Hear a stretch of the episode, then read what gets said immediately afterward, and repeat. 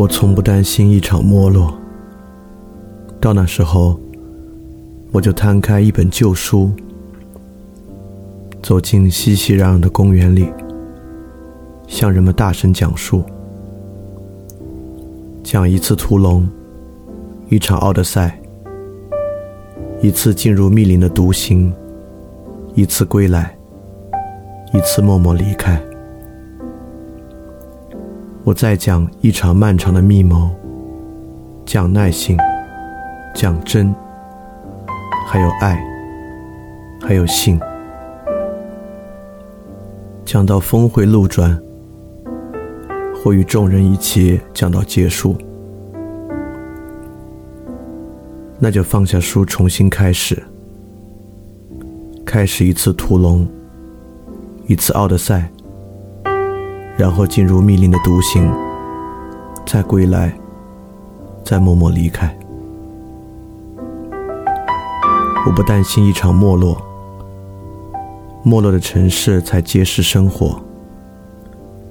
如果夜太长，我们就点灯，夜就亮了。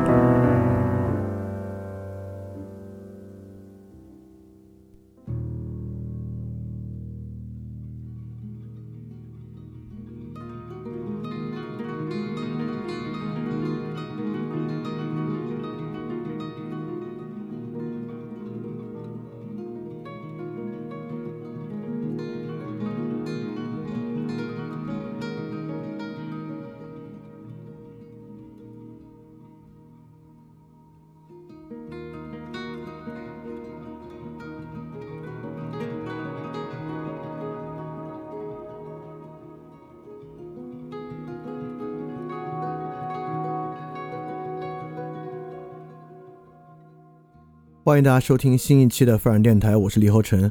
那今天呢，是我们翻零二点零第一章，关于现代世界开始，其实是讲康德的纯粹理性批判。这个呢是第十三期的节目。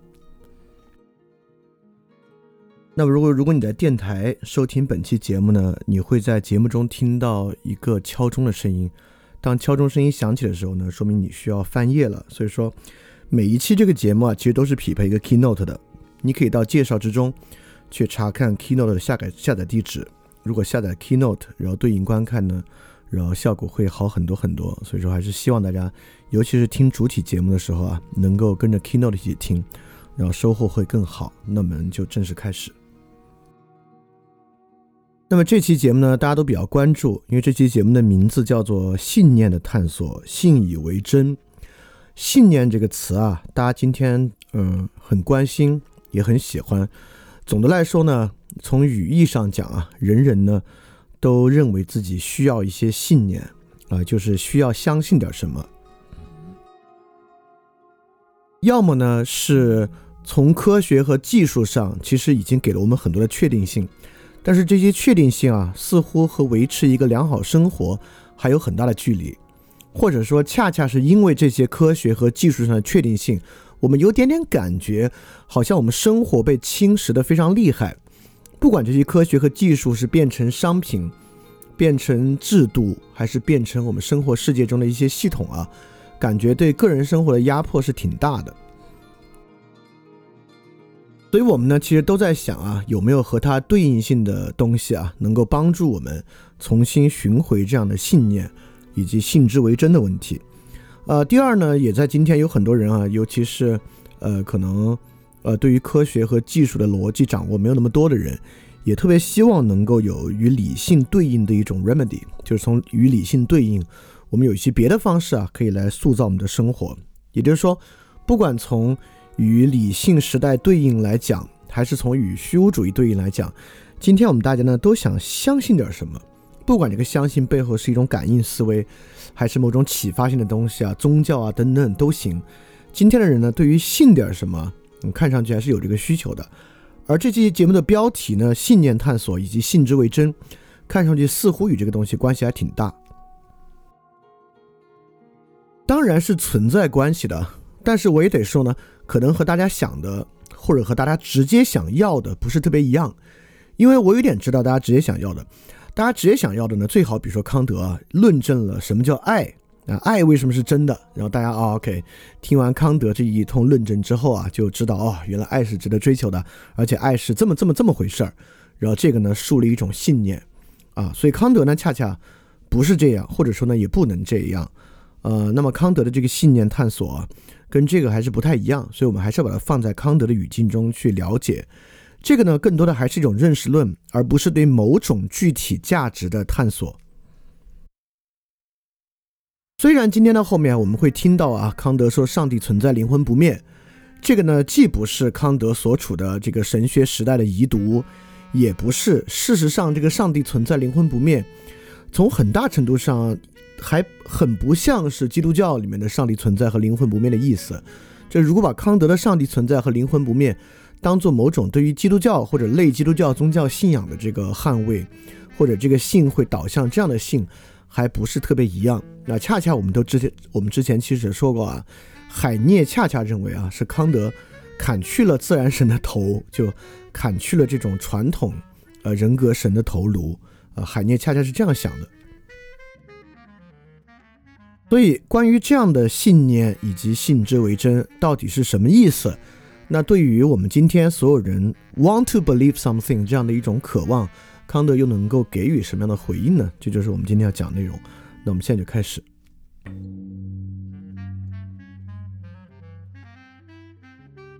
那我们还是先回到笛卡尔来说一下这个问题，就是从笛卡尔这边，我们再简单的回溯一下，尤其是我们今天啊要把它放到知识与信念的对应，或者讲把它放到真实与概念的对应之中来看待这个问题。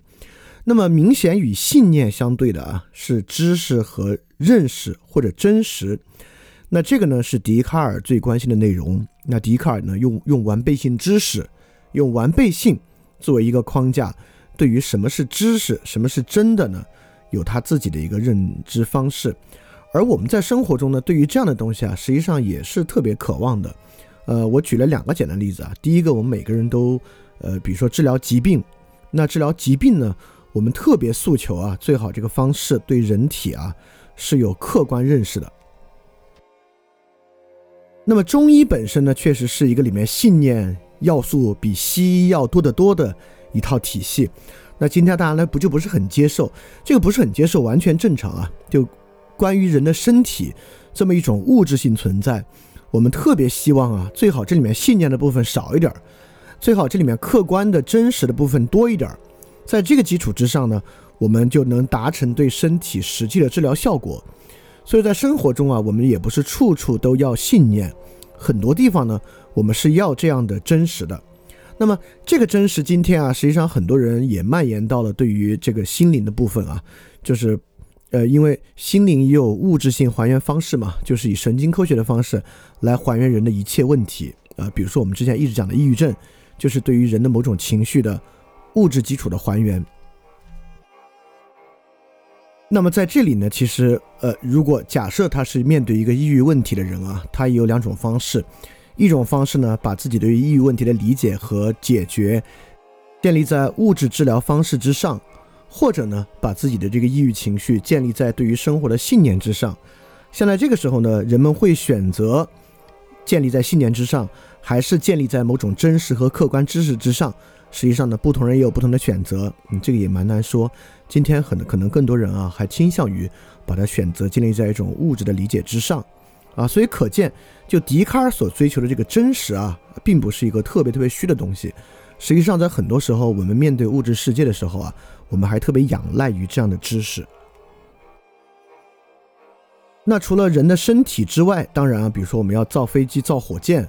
那造飞机、造火箭，对于这个火箭怎么能够打得出外太空，怎么样脱离这个地心引力，能够向外发射，这个本身呢，当然也需要很多很多针对力学的客观知识作为基础，不然呢，我们就无法调动这个动力来完成这样的计划和建造。对，针对这个物质世界啊，不管是我们的身体，还是一架飞机、一台汽车，我们呢都有一个想法。这个想法呢，跟笛卡尔想法蛮像的啊。就我们认，我们认为呢，需要先有知识，再有行动。就我们的行动呢，是建立在知识，甚至呢，说建立在理论的基础之上的啊。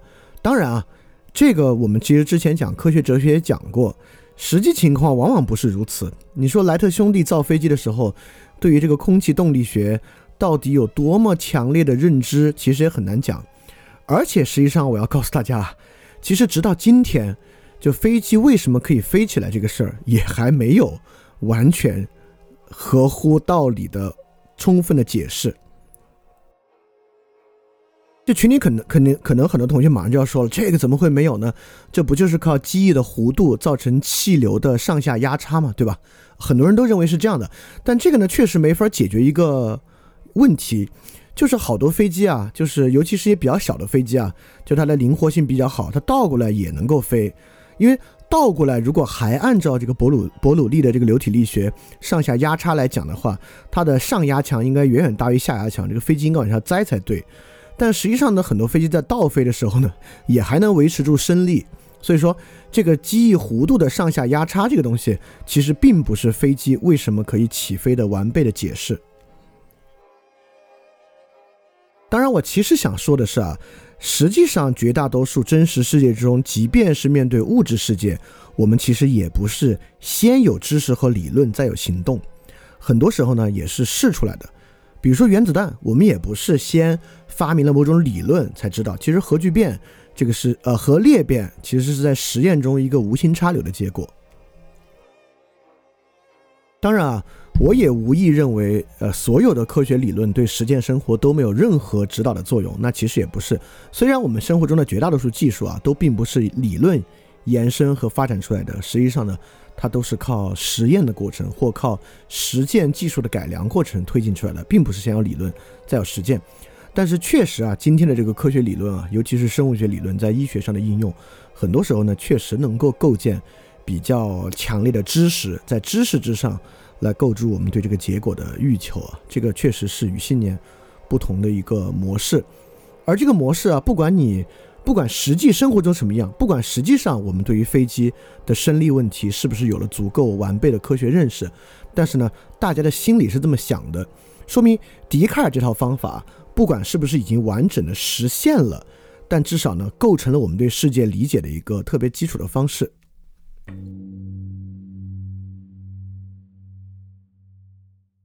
所以这种笛卡尔的认识模型呢，其实有点像我们平时做的应用题。啊，我们我而且我有点觉得，我们对于这种认识方式啊，很还可能就是这个应用题出题逻辑带来的啊，就是我们在做各种各样应用题、物理应用题的时候，总是在呈现出对于未来结果的预测性，对吧？它不管是我们在做天体方面的东西啊，还是更多的我们在做一个实际事物啊，一台车去计算，飞机去计算，等等等等的，就是我们有一个理论，有一个公式，我们公式有初始的输入值，就能够得出结果。啊，它很像我们的血检理论啊，就我们去医院做检查，呃，血检是一个特别基础的检测。这个血检里面呢，就有关于血液指标的诸多方面，那个就有理论了。比如什么病对应血液的哪些指标，比如你的症状是什么，再看看你的血，就基本上能够有一个大致的方向是什么什么样的病。那我们上次举的例子啊，就是贺建奎三 P 二十一点三十一这个基因位置敲掉这个基因，改变异这个基因。来阻断母婴之间的艾滋病病毒传播，这个东西呢，也是基于这种笛卡尔认识模型，有理论有输入值得出结果来的。所以说，不管实际世世界之中是不是像笛卡尔所说，至少我们心里很多问题都这么想。也就是说呢，我们确实对某些问题，至少我们认为我们已经构成了相当可用的完备理论，在这个理论之中呢，导致我们可以对未来。按照现在的输入值对未来进行某种预测，并且呢，基于这种预测的可把握性来进行行动。那这个不管是不是完备的因果啊，很多时候呢，我们也拿统计学的显著来当做因果完备的证据，反正以此呢来构筑我们日常生活中行动的一个依据。那这个依据呢，自然不是信念。要说有信念啊，那也是对于科学世界的信念。但科学世界呢，其实不用靠信念，它靠理论和事实来推进。那自然呢，这种推进其实是反对自由的。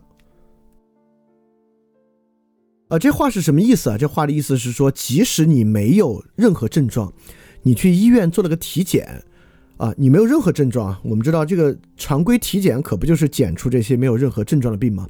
如果检出来一个病，你的血液指标出了问题，医生认为你有一个什么样的病，在这个时候，如果你不去治，听上去是很奇怪的啊。虽然你当然完全有自由可以不去治，你就说我这个人得什么病都不治，但也没什么道理，那你也不用去检。那检出来，如果医生真觉得有个什么大的毛病啊，一般来讲啊，啊，只有一个理性的结果，就是去治疗。所以说，在科学系统之中呢，其实是没有太多自由的空间的。就比如说，按照这个物理学定律，或者或者说按照一种技术性公式，我们算出啊，这次我们的运载火箭搭载的货物总量是多少吨？那么这么多吨的货物呢，就需要多少燃料？你说行，我就不，我就要发挥自由意志，我就要用减半的燃料，我看发不发得上去。那如果这样想的，就发不上去，对吧？在这种完备的像应用题一样的认识模型之中呢，是不太有这个自由意志在里面活动的空间的。那当然，很多时候我们在什么地方需要信念呢？其实就是我们知道啊，生活中很多的事儿没有办法变成这种有理论、有输入值、能够得到预测结果的认识模型啊。这个小到股票投资、房地产投资，大到谈恋爱、世界政治。等等等等啊，这些事情呢都没有办法像呃操纵一些物质一样啊，有理论有输入值得出预测性结果。那么对于这种东西呢，我们就开始想要信念了，因为没有信念呢，有时候我们就不敢投入，不敢去做。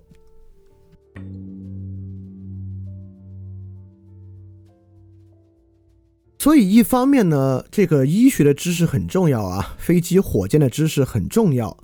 但是关于人心的知识一样很重要。那原因就在于，我们来到世上啊，不是来健康的。要是来健康的，那就别来最好，对吧？健康的只是手段。为了这个健康啊，我们是为了健康的做事儿。这飞机、火箭也不是目的啊。你从上海去北京呢，不是为了享受飞机。可能最开始刚有飞机的时候，大家拿坐飞机还当新鲜事儿的时候有啊。你还是要要去北京完成一个什么事儿。所以说呢，除了这些知识之外啊，对于人性的知识呢也非常重要啊。这就是康德之前为什么受到卢梭的感召，因为在受到卢梭感召之前，我们可以说康德是一个科学家。我们上我们就是，呃，第九期其实讲过啊，康德之前做的很多研究，实际上都是纯科学研究。那么，在受到卢梭的深刻影响，尤其是艾米尔的影响之后呢，我们康德逐渐发现啊，这个人的目的非常重要。就如果我们不能够对人的目的进行考察，对人的目的进行理解的话，光有科学知识是没用的。所以，笛卡尔模型的解释力再好啊，对这个物质世界的把握和预测能力再强，他也很难去回答人的目的是什么，以及人的目的应该是什么这样的问题。那在笛卡尔体系之中呢，这样的问题是很难的。在笛卡尔呢，可能人就只有一个目的，人来这个世上啊是来发现真理的，是去判断生活中有什么完备性真理的。这个赫然，今天我们绝大多数人听到会觉得啊，这至少不是我的生活目的。可能有些人会把呃寻找真理当做生活目的吧，但是那种寻找真理的过程呢，那还不像是个数学解题啊，寻找理论物理真理这样的过程。呃，那么卢梭虽然啊开始关注人呢，但卢梭对于人的目的呢，他的描述就是自爱。但什么叫自爱？在自爱这个地方呢，其实理性在这个地方是比较失效的啊。就明显我们现在一提自爱，我们说这个人为什么怎么证明人是自爱的呢？我们就提生存繁衍啊，因为人要生存，人要繁衍，呃，把这个当做人的 fundamental desire 最基础的欲望。因此，在这个基础之上呢，我们说人是自爱的。对于这个自爱的目的啊，能不能再用理性去分辨它呢？其实是很困难的。所以在这个地方呢，它不像在笛卡尔对于很多其他事情，我们能够用理性去分辨来产生知识。但是人的目的这个地方呢，至少在卢梭的世界里啊，理性对于这个目的分辨并没有起到很大的作用。当然啊，就是这也不是什么太奇怪的事，因为卢梭本身恰恰反对启蒙理性嘛。卢梭。就是启蒙时代末期对于启蒙理性反对的典型人物之一。但是呢，如果我们呃不过早的进入浪漫主义想象啊，这个浪漫主义我们之后再说啊。即如果我们真的还愿意相信理性的话啊，至少卢梭的方式在这个地方呢就有很大的一个障碍。而且之前我们其实花过一期讲过传统自然政治啊，不管是卢梭的、洛克的、霍布斯的，它的规范性都比较差。什么叫规范性比较差呢？就关于大目标啊，他的假设和描述都是很有分量的。比如霍布斯认为，人与人的自然状态呢，就是人与人无休止的征战，因此呢，我们需要呃签订社会契约，然后建立威权政府。威权政府的最大的功能呢，就是来协调人与人之间这种争斗，让人与人之间呢能够回到安全状态。那什么叫做它的规范性比较差呢？就是我们很难把霍布斯的这个大面儿啊拆开成非常细节的、可以分析的、条分缕析的日常生活计划和日常生活信念。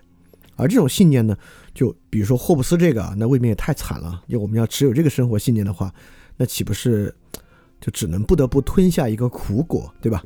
就对于对于实质性的生活世界的经验呢？这种大的自然状态政治啊，关联度还是比较少。而且啊，不管是卢梭说的这个人啊就是高贵的野蛮人，还是霍布斯说的这个人与人是无休止的征战，这些前提假设啊，都不是笛卡尔意义上的知识，而是一些特别大的信念。实际上这些呢，就已经到信念了，对吧？那你是愿意信卢梭的那个人与人，人就人在。前文明时代啊，是高贵野蛮人，还是愿意信霍布斯的人与人之间就是无休止的征战？这本身呢，本身就已经是一个信念的问题了。啊，这个呢，恰恰是我们今天一会儿讲到康德要讲的啊。这就呢，这在康德那地方叫历史信念。当然，现在光这么一说啊，你还觉得历史信念启发不大，但把它放到康德最后形成的信念体系之中，你会发现，哇，原来历史信念站在那样一个位置之上。到那个地方呢？我们再就历史信念来细说一下啊。我们讲到这里呢，是在讲啊，笛卡尔讲了什么，然后卢梭关于人的目的啊，笛卡尔那个方法在这个方面呢，到底有什么问题？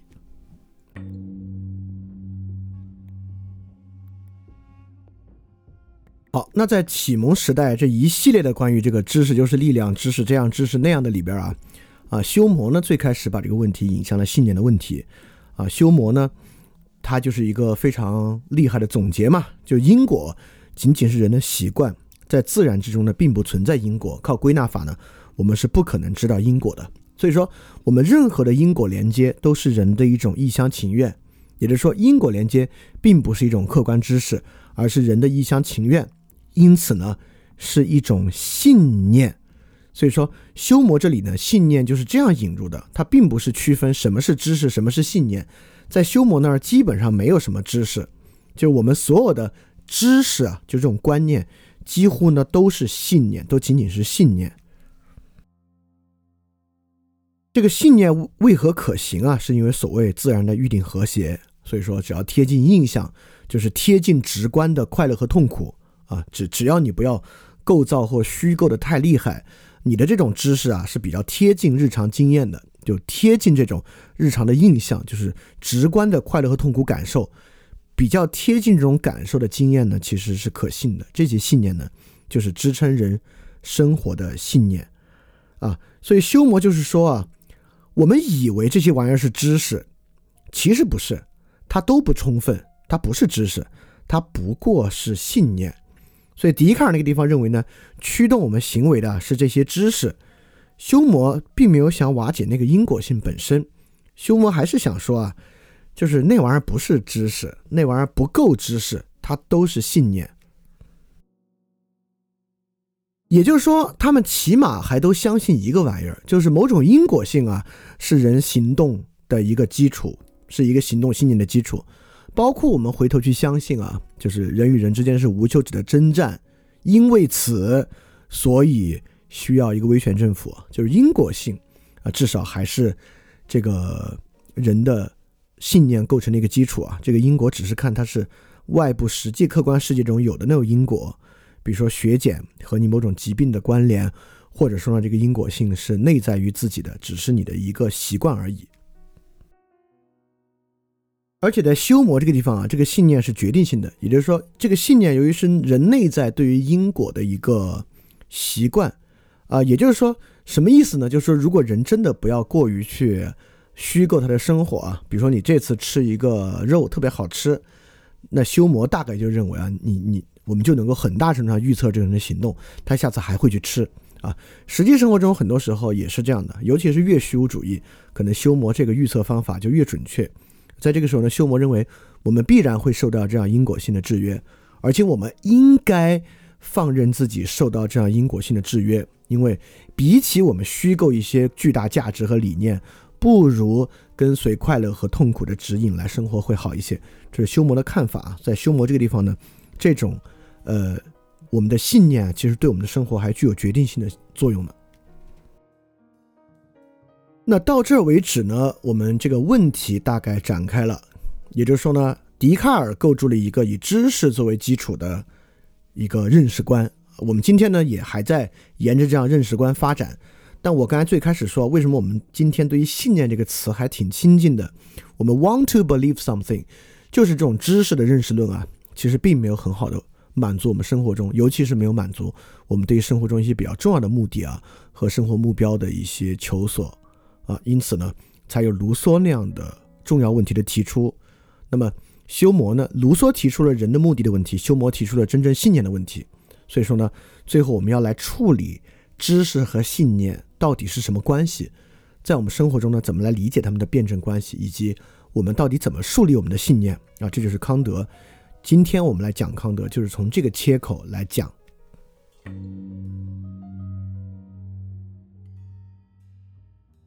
对，上次呢，我们讲了未来形而上学导论的第六节到第四十五节，那今天呢，我们就接着讲未来形而上学导论第四十六节到第六十节啊。它这个书一共主体部分就六十节，今天我们讲完六十节的内容。那么上次我们从第六节到第四十五节讲了个啥呢？大概就是下面这个图。我们就讲这个图上讲的东西，这个图上讲的是什么东西呢？呃，最简单的来说，有三个部分是最重要的。第一个部分呢，就是先验感性论和先验知性论，意思是说，我们对这个世界啊产生印象、产生知觉，其实呢是有先天直观形式的，就是时间和空间。意思是说，时间和空间并不存在于自然世界之中，而存在于。我们对于世界的认识之中，我们只能把世界领会为时间和空间形式，这是很重要的啊！因为在康德之前呢，一般来讲，空间，尤其是空间，比如笛卡尔呢，就分这个广言世界和灵魂世界。那广言世界呢，笛卡尔就把空间性是划到客观世界之中的，空间性是寓于客观世界之中的性质，而不是我们这个世界之，而不是我们人心的性质。但在康德这里呢，这个空间和时间并不存在于世界之中，而存在于我们的认识之中。但这不是拍脑门的，这是从纯粹数学如何可能来得出的。人之所以能够做纯粹数学，那几何学对应空间，算学对应时间，所以从这个呢，这种非经验性的纯粹数学嘛，跟外界经验一点关系都没有。可见时间与空间是在我们之中，而不是在世界之中的。那第二个呢，就是先验知性论。那逻辑类似，康德呢是从纯粹自然科学，就比如说牛顿的那个万有引力定律。为什么我们人可以完全抛除任何外界的力的经验性，从框架上把握万有引力定律，能理解这个玩意儿呢？说明啊，因果性等等，诚如修谟所言，因果性呢不在世界之中，而在我们心中。就我首先是我们内在能把握因果。但康德敏锐的发现啊，修谟只认为我们内心有因果这个东西啊，太狭隘了。实际上，我们内心有十二范畴，就十二知性范畴。所以简单来说啊，就是笛卡尔认为我们是在发现外界的知识，我们是在发现蕴含于自然界的客观规律。康德不这么想，我们其实没有发现自然界的客观规律。不如说我们在发明自然界的规律。其实还有个更好的说法。这地方引一句尼采的话：尼采说，人最后在事物中找出东西，只不过是他自己塞入事物的东西。找出就叫科学，塞入就叫艺术、宗教、爱情、骄傲。好，这地方跟信念开始有点关系了啊。塞入的是信念，找出的是科学。然后康德有一句类似的话，当然尼采在后，尼采是从康德这个话里面衍生出来的。康德那个话呢，更贴近我们这里的意思。康德说，我们在事物上先天的认识到东西，只是我们自己放进事物的东西。时间、空间十二范畴是我们自己放入的。我们找到的万有引力定律并不寓于自然之中，而寓于我们的知性范畴和我们的这个感性之中，就先验知性与先验感性之中。所以，我们找到的这些知识呢，是我们自己放进自然的。啊，这一点呢，就与笛卡尔有很大的不同了。那这个不同说明啥呢？这个不同有一个另外很重要的问题，就是我们的认识这些东西啊，你说是不是天地间根本的客观规律？不是。我们认识的仅仅是我们可经验的东西，也就是说，当我们吃一个苹果啊，其实某种程度上说，我们并不知道有苹果这个东西的存在，我们呢只是能够感受到这个玩意儿给我们的显象，我都只能用这个玩意儿，我都不能说这个苹果，反而是先是个玩意儿给我们的显象，它外皮红红的，吃起来有点甜，等等等等，这些只是给我们的显象，而我们啊不由自主的在想。这玩意儿背后有一个玩意儿叫苹果，康德呢管这个自然界中真实存在的这个东西叫物质体啊，这个你只要有一点哲学常识你都知道啊。就康德在区分物质体和显象，物质体呢是我们不可知的。那在我们的思想对象中呢，这玩意儿就叫本体啊，是我们通过显象假设出来的。为什么会有这个显象呢？肯定是背后啊有一个本体存在。那这个本体呢？恰恰构成了我们认识世界、发明的最多的都不能叫知识了，先说说法吧。发明最多的说法，包括我们自己啊，人是这样这样的啊，知识是那样那样的，都是在面向这个本体进行言说啊。那这个如果你感兴趣，我们整个上一期都在讲这个啊，就各种各样的本体想象和本体假设是什么样的。当然，我觉得那期得听，那期对于理解这期呢，也是有很大关系的。到这里呢，简单总结一下，言下之意，我们人是有必然性的客观知识的，就是通过先验感性和先验知性论，对于物质，就是自然世界向我们显现的那一部分啊，我们是有十足把握的，我们有很多特别正确的知识蕴含于其中。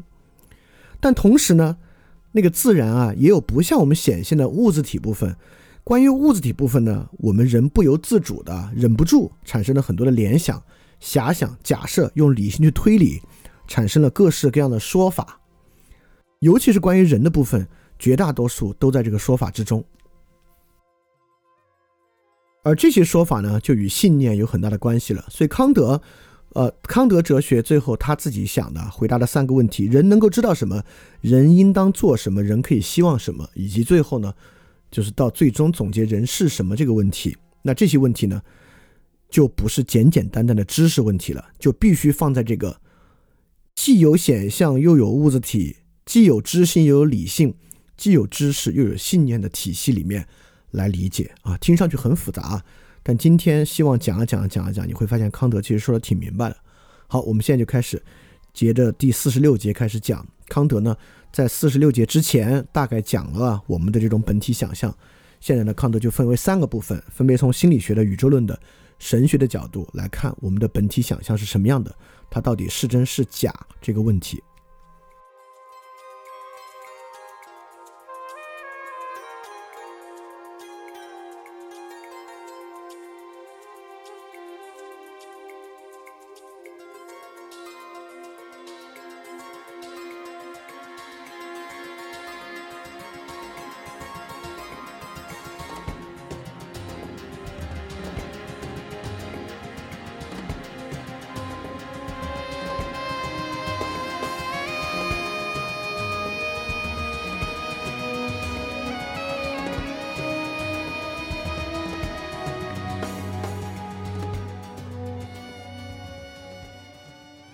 我相信啊，这三个话题——心理学、宇宙论、神学，绝大多数人最感兴趣的是心理学啊，非常渴望康德能够从这个心理学里面啊有一些确凿的结论，就是我们本体想象心理学部分能够知道些什么。但是非常可惜啊，至少在第四十六节一盆冷水泼下来，康德基本上说心理学这部分的想象啊，知道不了，我们什么都知道不了。在这个部分呢，康德依然在进行纯粹理性批判。就是批判纯粹理性的过度想象，在这地方呢，康德为什么说心理学是不可能的呢？呃，我其实某种程度上很认可康德这个观点啊。心理学的不可能性就在于纯粹理性啊，其实要求以属性的方式看待主体，而且无穷回退。我举个例子啊，什么意思啊？那在自然科学之上，我们都知道有引力，但引力啊，我们觉得引力就是这个终极了吗？不是，我们只是把引力当做万物的一个属性，也就是说，凡是有质量的物体啊，都有引力。那我们还要问，这个引力的主体是啥？为什么会有引力呢？我们就想，那是引力场，就像磁场一样。但这个引力场就是其本质主体吗？我们觉得不是。那这个引力场啊，它也是由主体构成。这个主体是什么呢？我们就觉得那就有一种微观粒子叫引力子。这个引力子要是我们现在还完全不知道呢，要真发现了，那引力子又是什么呢？啊，有没有更微观的粒子构成引力子呢？那就要无穷回推下去。到人的身上也是一样。假设我们讲啊，这个人都是自私的，你以为自私就是终极的属性的吗？不是啊，自私的本体是什么呢？是人的自利，好，我们觉得这个人自利，OK，人是自利的。那这个自利的本体是什么呢？我们觉得也不是。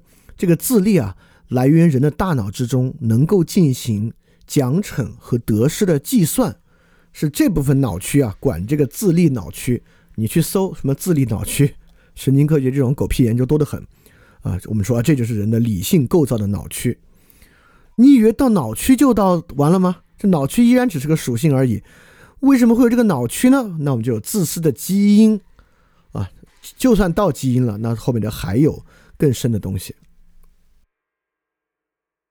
所以说，心理学啊，由着纯粹理性主体想象构造的心理学是不可能为事物找到主体属性的，就是这个主体啊是没有属性的。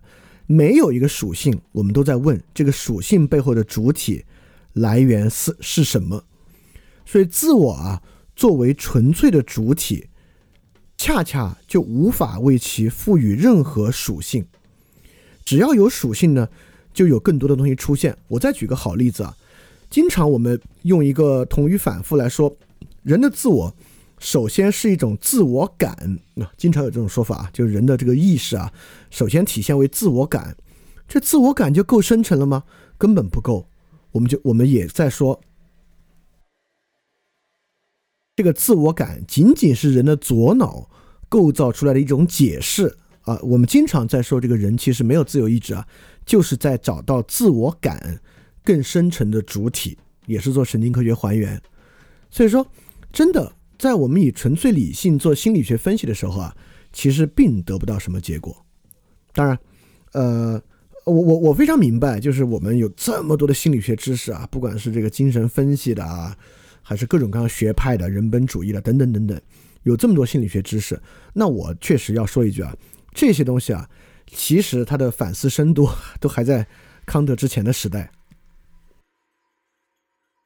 那更不用说什么星座之类的东西啊，就是如果我们认为人对于自己本体的了解，你对于心理学的预期是这样的一些东西的话，那这个这就是你之所以到现在无法相信、无法从这些心理学理论之上建立信念的根本原因吧？就是这些心理学理论确实不够你来塑造信念，要够的话啊，我们我们早就从弗洛姆的书里找找到人该怎么去生活了，实际上就是不够的啊。就这些东西呢，其实从纯粹理性的角度之上，它就不符合科学形而上学那种挖到底的思路。当然，你会问人为什么要挖到底呢？啊，那非常可惜，我们之前讲了，就理性就是有这样的一个特质，如果不够究竟的话，它就无法树立对这个理性结果的信任。所以，我们人是理性的动物，而且也非常可惜啊。我们这个现代教育就是一个理性教育，这个理性教育的结果呢，就是对于这种啊挖的不够深、不够究竟的东西呢，我们就很难相信啊。所以，绝大部分的心理学理论呢，其实我们今天很难从之上来建立信念。因此呢，从康德来讲啊，纯粹理性是无法就心理学给出规定性的。这个地方我要引另外一个东西来发现，无法给出规定性啊。其实这个结果比我们的想象要深。我们都知道啊，苏格拉底，古希腊哲学家，这比康德年代早多了。苏格拉底啊，最想、最喜欢引那个德尔菲神谕，就是要认识你自己。好，那我们就要问了：苏格拉底问了这么久，到处给人说人要认识你自己，那苏格拉底总是认识他自己的吧？所以苏格拉底怎么认识他自己的呢？就是如果苏格拉底对自己有一个心理学认识，他的心理学认识是什么呢？我们都知道，呃，我我也不知道我们是不是都知道吧。反正如果你对哲学史有点了解，你知道苏格拉底对对自己啊，其实只有一个认识，到最后就是苏格拉底其实不知道，苏格拉底没智慧。因此呢，这就是苏格拉底强于雅典城邦中其他智术师的部分。那智术师以为自己很有智慧，苏格拉底知道自己没智慧，苏格拉底知道自己什么都不知道。这是作为苏格拉底否定性认识他自己的方式。所以说呢，康德这里对心理学首先上来啊，就作为人的整体主体，我们是不能知道人的主体属性的。与苏格拉底在那么强调认识你自己的德尔菲神谕，最后却得到不知道这个结果，其实是有共通之处的。这个共通之处啊，还真不是一个特别浅的东西。这个共通之处其实包含了对人主体认识比较深的一个起点。这个跟苏格拉底的诘问法和康德纯粹理性批判之批判中间有个很重要的内核。言下之意，认识你自己，首先不在于从无之中发掘出什么，首先在于剔除和分辨那些假的东西。在苏格拉底那边就是。剔除和分辨一些仅仅是意见的东西，在康德这也一样，剔除和分辨我们难以控制的、不由自主的本体想象对于自我的各种赋予，这个是重要之部分。所以说，这种路径啊，其实昭示着我们的自我认识。所谓认识你自己，如果大家对心理学这么感兴趣啊，想从心理学上建立信念，那第一步不是说有什么值得信的东西。而是第一步，先去问，现在这些让我们去信的东西为什么都是假的啊？是从这里作为起点的。当然，我也知道有人会认为那么费劲呢。你告诉我，行，现在这些都是假的，反正我也不知道多少，那你就告诉我真的是什么吧。哎，那这个，呃，这个问题就没有这么简单，这就涉及到了普遍性与个殊性的问题，等等等等的。也就是说。这个自我认识和心理学对于人本质属性的构建过程，是一个认识过程，而不更在于那些认识结论啊。因此呢，那个信念并不构筑在一些语言表述之上，那个信念呢构筑在纯粹理性之上，构筑在那个思考和理性推断过程之上。因此，在这个基础之上，这个推断过程呢，还就是在批判之上建立起来的。因此，它是不可能。我说这些都是假，告诉你三个真的，你背下这三条黄金格言，然后建立信念，这是不可能的。这个大家可以耐心一点啊，我保证啊，今天到结尾的时候呢，康德是有确定性的东西给出的，就不是说今天我们就在一路往下各种批判，不是。中间康德在二律背反处有一个这个转折，在转折之后呢，开始有一些确定性的东西呈现出来，这是。很厉害的部分，我们接着往下看。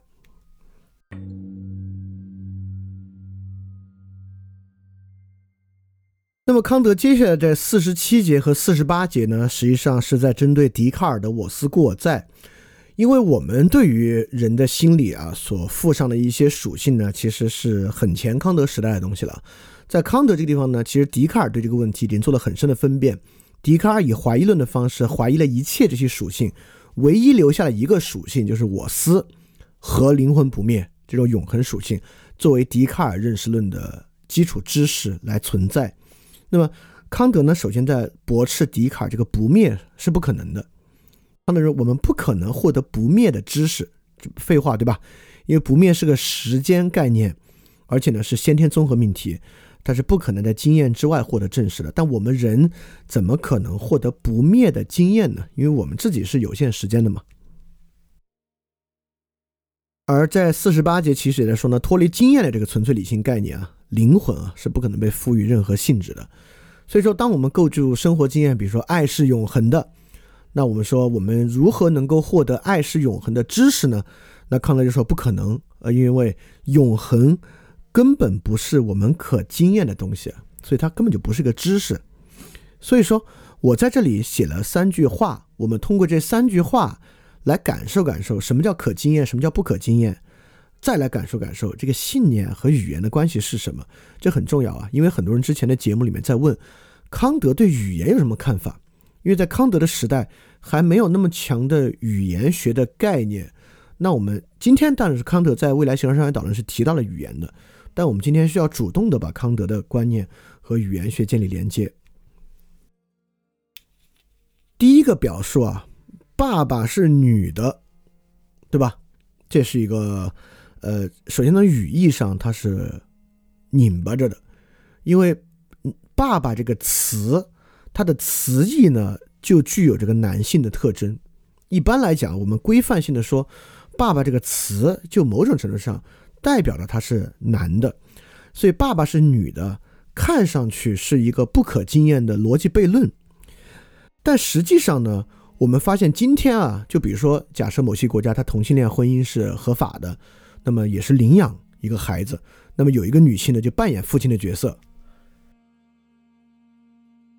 那么这两位女士呢就很有可能一个人当父亲，一个人当母亲，那他们这个领养的孩子就可以出去说我的爸爸呢是女的，在这个条件之下，这变成可经验的东西，对吧？为什么这是可经验的东西呢？是因为“爸爸”这个词除了性别的特征之外，它还表现在一组这个呃长辈与晚辈的抚养关系之中的角色，而且呢，它也表现在父亲和母亲这两个角色之中的角色之一。所以说，我们我我想说的是啥？我们想说的是啊，爸爸这个词是规定性的，爸爸这个词的词义可以随着社会的变化和规范来变化。像今天有同性恋婚姻之后呢，我们可以想象爸爸是女的，因此呢，爸爸是女的，虽然听上去是一个逻辑悖论，但实际上不是。啊，那有人就要说了，那这个对啊，对啊，这个所有词语嘛，这个能指啊具有任意性，其实没有那么强的任意性啊。比如说我说第二句话，一段没有长度的线，这个呢？就是一个不可规定性的经验，它当然是可经验，对吧？长度是一个空间嘛，我们有先天感性，就是先验感性的里面有空间想象，有空间感知力。我们的外感官就是空间感官，所以我们对于长度呢是可以感官的。但是，一段没有长度的线呢，是我们不可经验的。线本身它就包含了有长度，对吧？我们无法经历，不管在什么条件之下，我们都很难经历一段没有长度的线。那么呢，第三个表述，灵魂是不灭的。虽然灵魂的意义啊，至少在西方，灵魂这个词就意味着永恒。所以说，灵魂和不灭，你都可以说是同语反复，对吧？不灭跟灵魂，它就是蕴含在灵魂这个词义里面的特征。它就像如果我们说妈妈是女的，它就像这么一个听上去没有意义的话一样。虽然灵魂这个词汇具有规定性，就是它是不灭的特征。但很可惜，不灭这个时间特征是我们不可经验的，所以说呢，我们不可能知道，知道就是一个知识性的东西，我们不可能知道什么是不灭的。所以说，如果我们用维特根斯坦的话说啊，这这这话你们也肯定能听明白，不灭不是一个现实生活可经验的对象，因此这个命题呢，在现实世界中不可经验。所以这个命题呢，并不存在，没有意义。如果用前维特根斯坦的观点啊，这个东西呢没有意义。所以说，我们会发现一段表述、一个知识，它是由两部分很强烈的构成的。第一个呢是那个语言上的规定性，就像“爸爸”呢这个词语的规定性是蛮强的，但是“线”这个词语的规定性就很弱。第二个呢就是可经验的特征。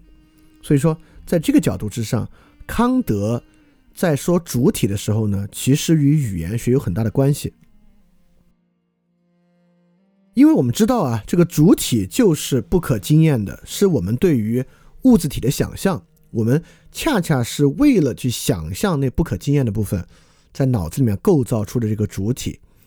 所以这个主体呢，本身就具有不可经验性。那我们附着在主体之上的很多词汇，其实都具有不可经验性。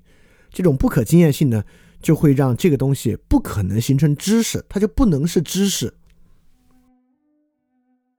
比如说啊，我们说啊，什么什么样的人对世界的连接深一点，什么什么样的人对世界的连接浅一点，就一些比较玄乎的心理学或占卜术啊，爱说这样的话。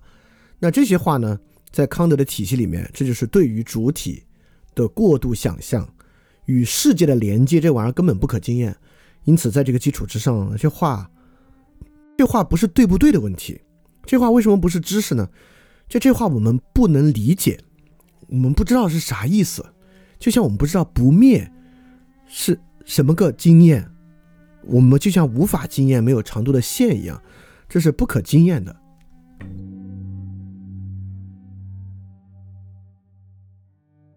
对康德之后的哲学家有个恶习，就喜欢啊从康德这里，因为康德说物自体嘛，大家都觉得很有道理。所以大家呢想去区分一种特殊的物质体，这个特殊的物质体呢就是人自己。比如说叔本华这种半吊子理解康德就会这么想：叔本华那本书呢叫做《作为意志与表象的世界》，言下之意呢就是接受物质体假设，其他所有东西呢我们都只能感觉表象，但是我们自己呢，我们却可以通过意志直达物质体。所以说人对于自己是很特殊的。我们是能够直接以物质体的方式把握自己的，因此在这个基础之上呢，人可以从一种唯我、唯意志论的角度呢，来把握到一种更深的真理啊，这就是唯意志论的基础，就认为自我的意志呢是一个可以直通物质体的认识方式。但是康德说扯淡，就康德在第四十九节其实已经批驳了这种可能，就我们对于灵魂或对于任何自我的整体东西呢，其实跟通过外部空间想象外部对象一样，所谓的意志或灵魂啊，也只是内感官时间的本体想象，就是我们对内感官是时间嘛，这种时间自我的延续性，我们产生的本体想象啊，我们把它想象为意志，我们来想象有一个本体在后面。所以说呢，就是康德在词典上克服了这种完备就存在的唯心主义。意思是说，我们啊，在内感之上能够感知到某种完备性呢，它就能够存在。因为从笛卡尔那就有了“我思故我在”嘛，我这我思呢，就是某种把握完备性的东西。那这种把握完备性呢，以理性的方式啊，就是感受到完备性就存在了。以叔本华那种唯意志论啊，就今天人挺喜欢那种浪漫主义。就只要感受到艺术美、强烈激情、冲动，这个东西呢，就有某种完备性，它就存在了。就是康德这个说法，在第四十九节啊，灵魂啊，只是内感官现象的本体想象这点，实际上呢，它既驳斥了笛卡尔那种啊，我思只要把握到完备性就永恒存在了，也克服叔本华那种我思只要感受到激情、感受到强烈、感受到美、感受到那种意志就。把握到某种永恒性的特点，因为这种本体的信念啊，我们对自我的信念，呃，很容易建基在这种呃对于自我特殊性的认识之上。我们觉得这个世界的一切啊，确实认识都浅一点，但对我们自己的认识呢，好像是要深一点。就是这个这个地方呢，就容易出现像唯意志论这样的观点。但我其实我也认为，这唯意志论可能在人年轻的时候还挺有吸引力的。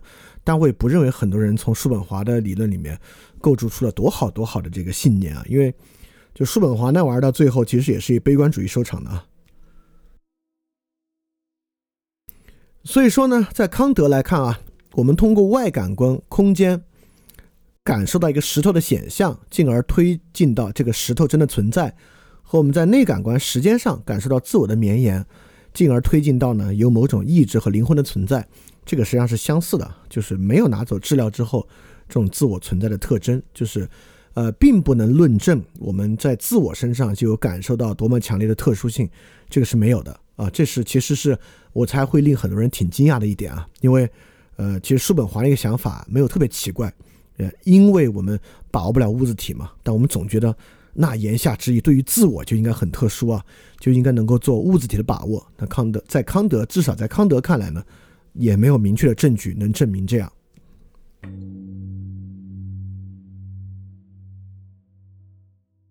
对康德接下来完成了对于心理学的表述，开始进行宇宙论的表述。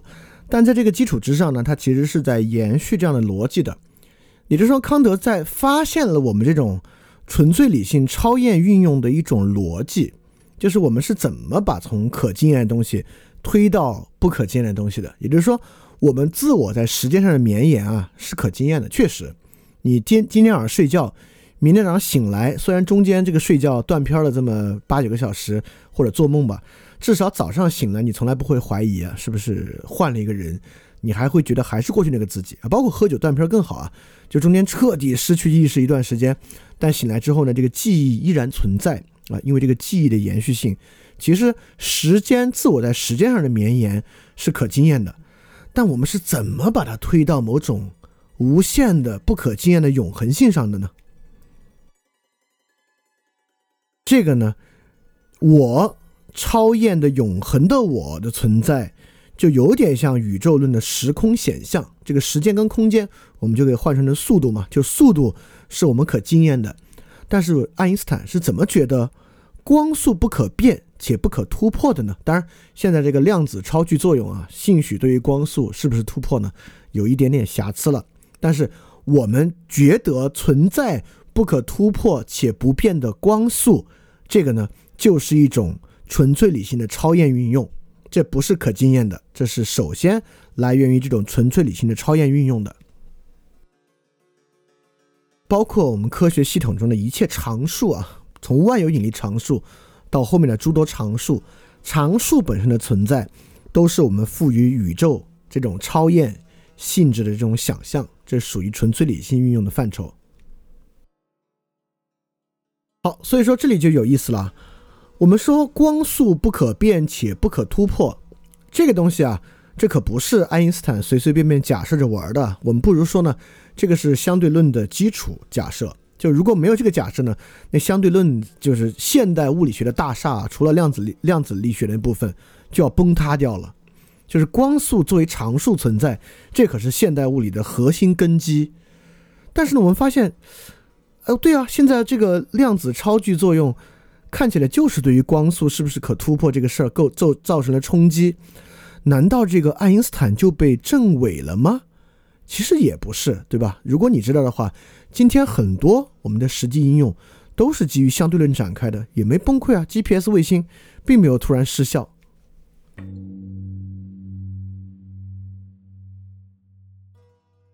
好，那这里呢就要进入一个特别重要的概念了，就是你即使对哲学了解很少，你都听过。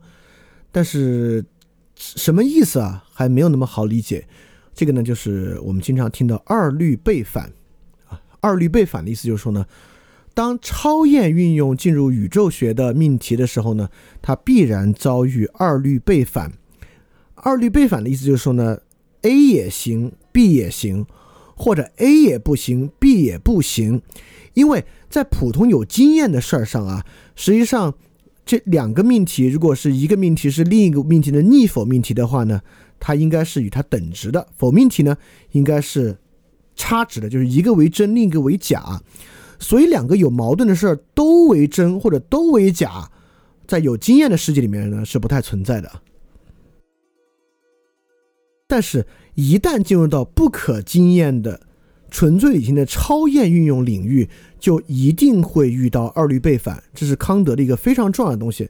你可能听到这儿，是你今天第一个觉得，哎呦，这地方好像有点、有点、有点不知道啥意思了。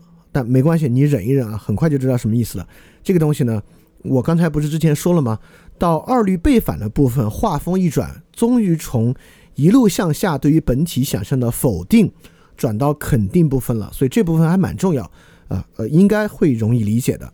那二律背反呢？就是说，纯粹理性进入超验运用的领域，就会遇到由于没有经验佐证，或者进入经验佐证也都为真的情况，啊，这是很奇怪的，对吧？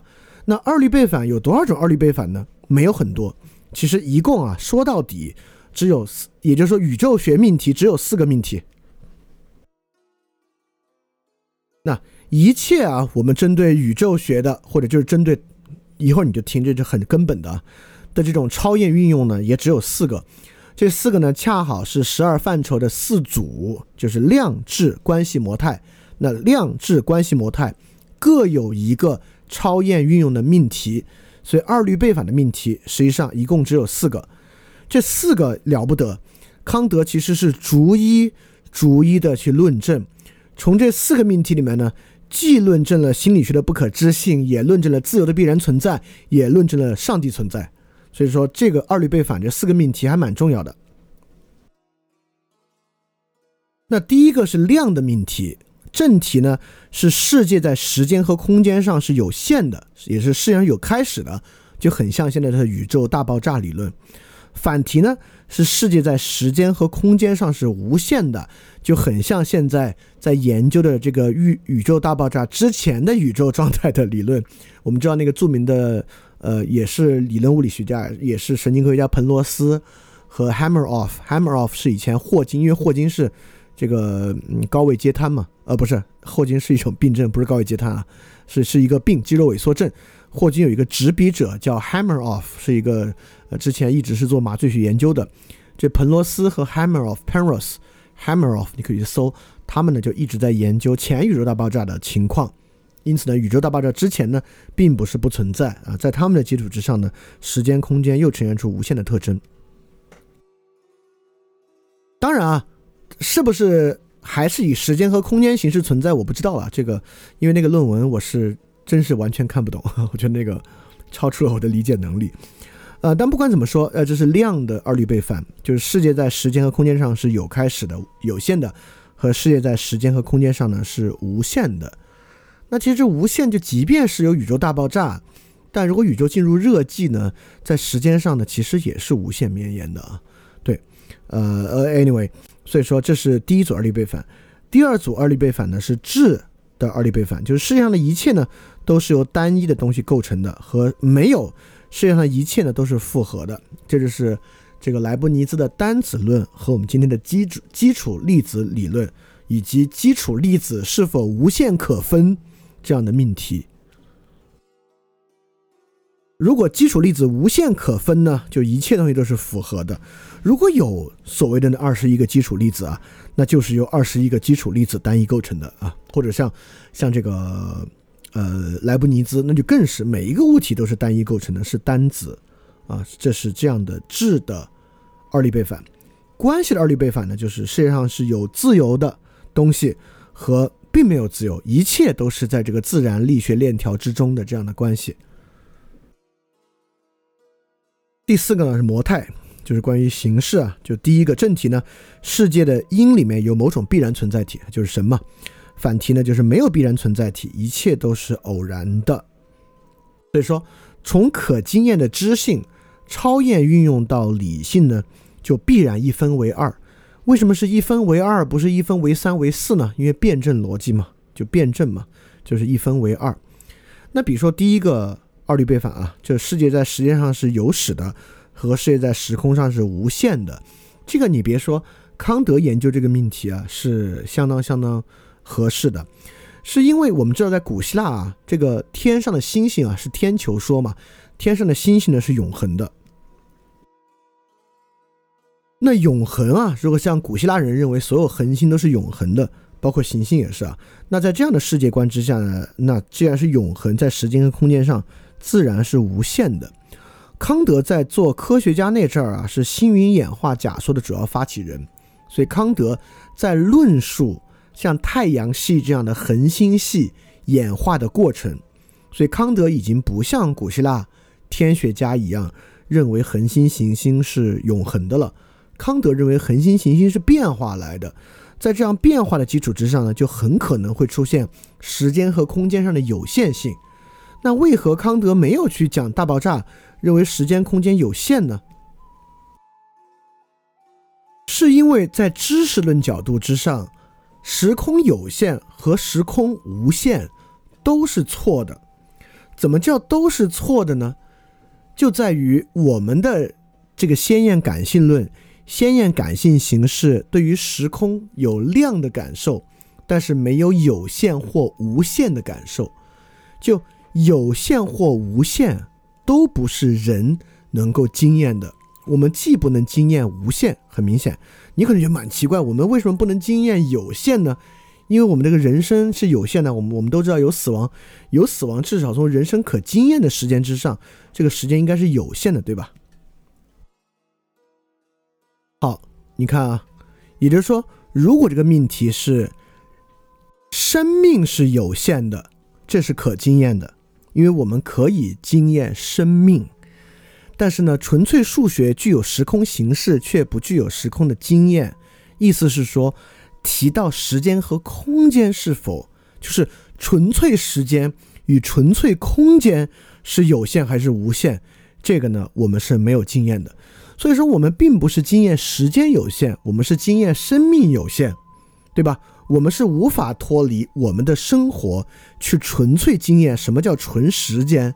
啊，这什么是不可是人不可想象的，所以不管有限还是无限，我们都经验不了啊。因此，在这个基础之上呢，量的这个二律背反，其实二者都是错误的，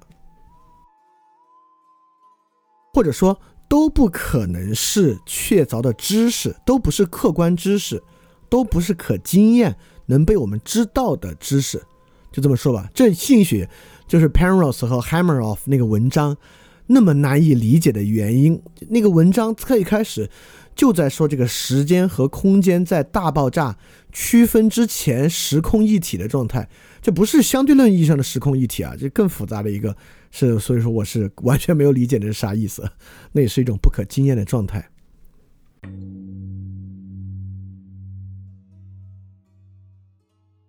那么可以都错，也可以都对。在五十二节，第五十二节分甲乙丙，呃，迪呃那个康德上来就说啊，就二律背反可以都错，也可以都对，尤其是这种完备性认识，就笛卡尔认为啊，凡是有完备性、融贯性又与经验符合，就为真，对吧？那康德觉得这个没什么没什么稀奇的，是可以为真，但是呢，也可以矛盾的东西为真啊。很好的例子就是这个相对论和量子力学，关于。这个光速是不是确定，以及光速是否可以被突破的问题，两者在其理论体系之中都是完备的。恰恰这个光速可以突破啊，在这个量子力学里面不是个经验事实，恰恰是一个完备性理论结果啊，是蕴含在这个量子力学的方程式之中的，就是这个 ERP 杨谬嘛。所以说康德就认为啊。由于力学的超经验应用是不用同质性作为基础的，所以它不像时间与空间这个无限有限啊，它必须体现为同质性。它的质还是不是一样，我们就不知道了。但是力学的超验应用啊，不需要同质性作为基础，所以可以都是对的。就像我们今天确实都对，就是虽然这两个体系啊有很大的冲突。但是呢，就基于相对论的实际应用，比如说 GPS 是能用的；基于量子力学的实际应用，这个量子计算其实也是能用的。所以看上去这两个东西都是完备系统，而且都符合，都有一定经验作为佐证。那么这两种，这两种截然相对的完备性体系呢，都是对的，都是真的。我知道再往下引这个 GPS 啊，相对论和量子力学，大家要糊涂了。没关系啊，你就知道这两个东西在光速这个问题之上是截然相对的。但实际上，按照笛卡尔角度啊，他们都第一，他们都符合实证科学的基础。这两者的里面的东西呢，很大部分都通过了实证，而且各自在其理论之上呢都是完备的。所以在康德这里呢，这种二律背反，这种超验应用也都可以，矛盾的东西都为真。所以接下来呢？康德就开始洞察这种矛盾的来源是什么。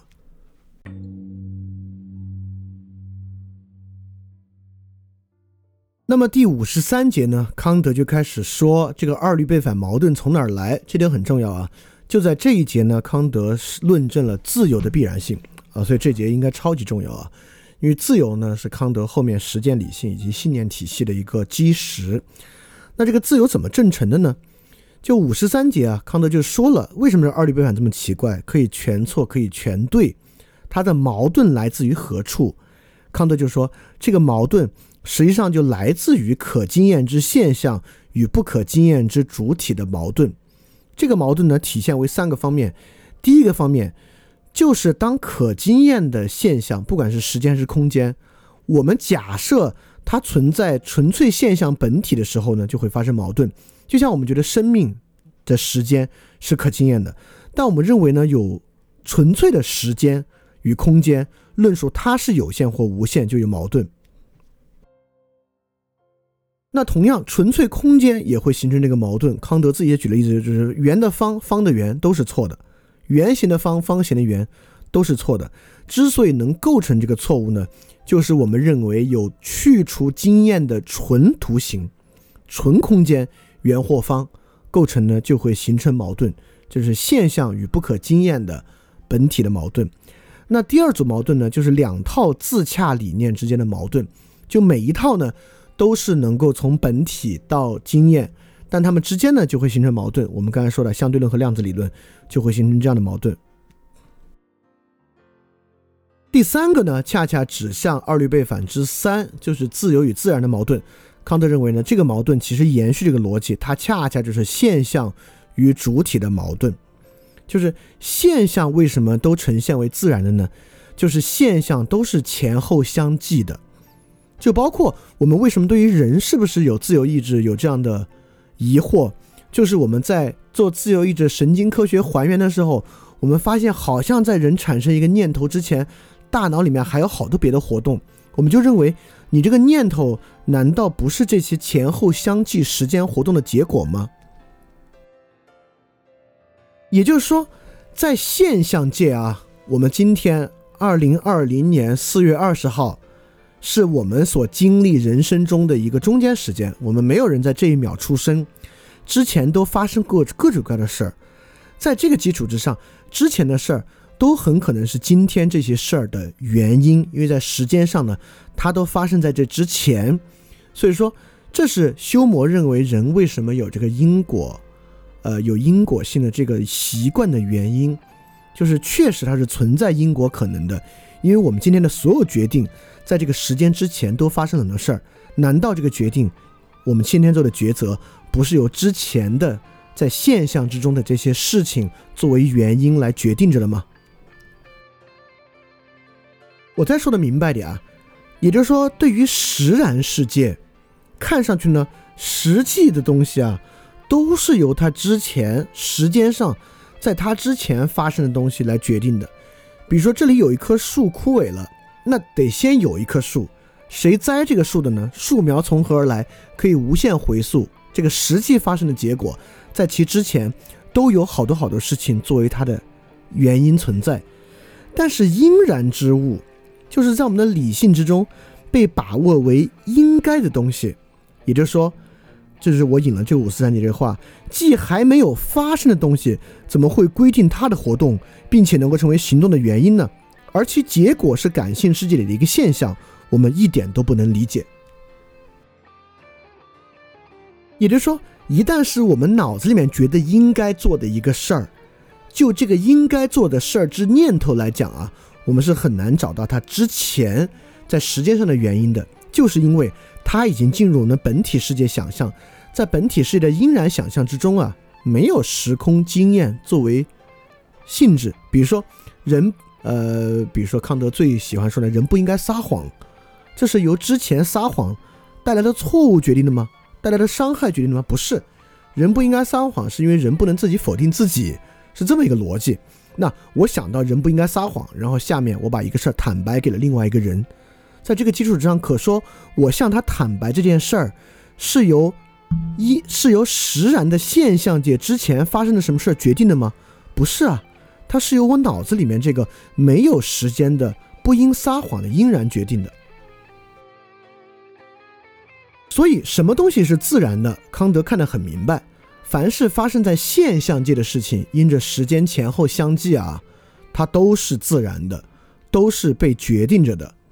因此，知性本身，知性的因果，就是我们知性范畴的因果，它是时间前后相继的，它是力学性质的。它是归纳法的，它是实然的，是属于现象界的。但是理性脑子里的因果，因为人不应该自己否定自己，因此不能撒谎。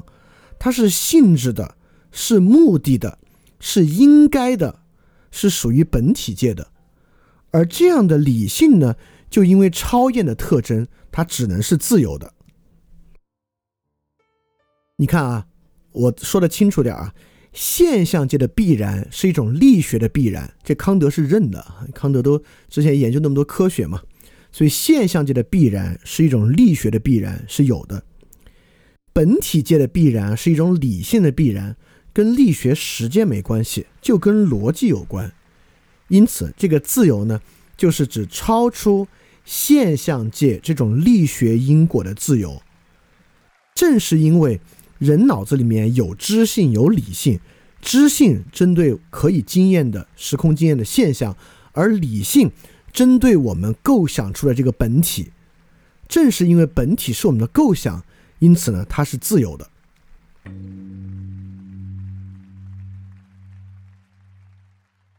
所以，我们之前说了，启蒙时代有个关键的问题，就是在笛卡尔和休谟那个地方呢，都是没有自由的。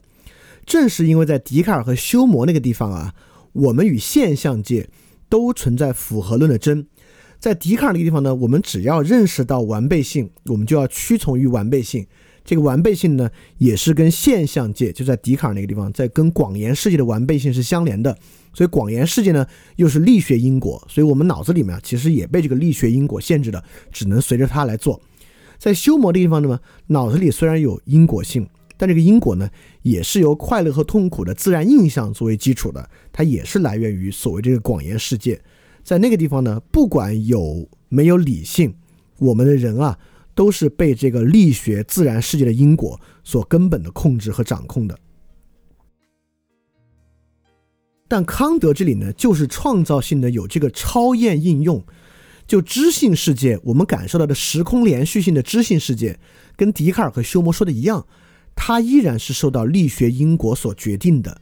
但是正是因为人有这个想象力，人能够把知性世界对象做超验的应用。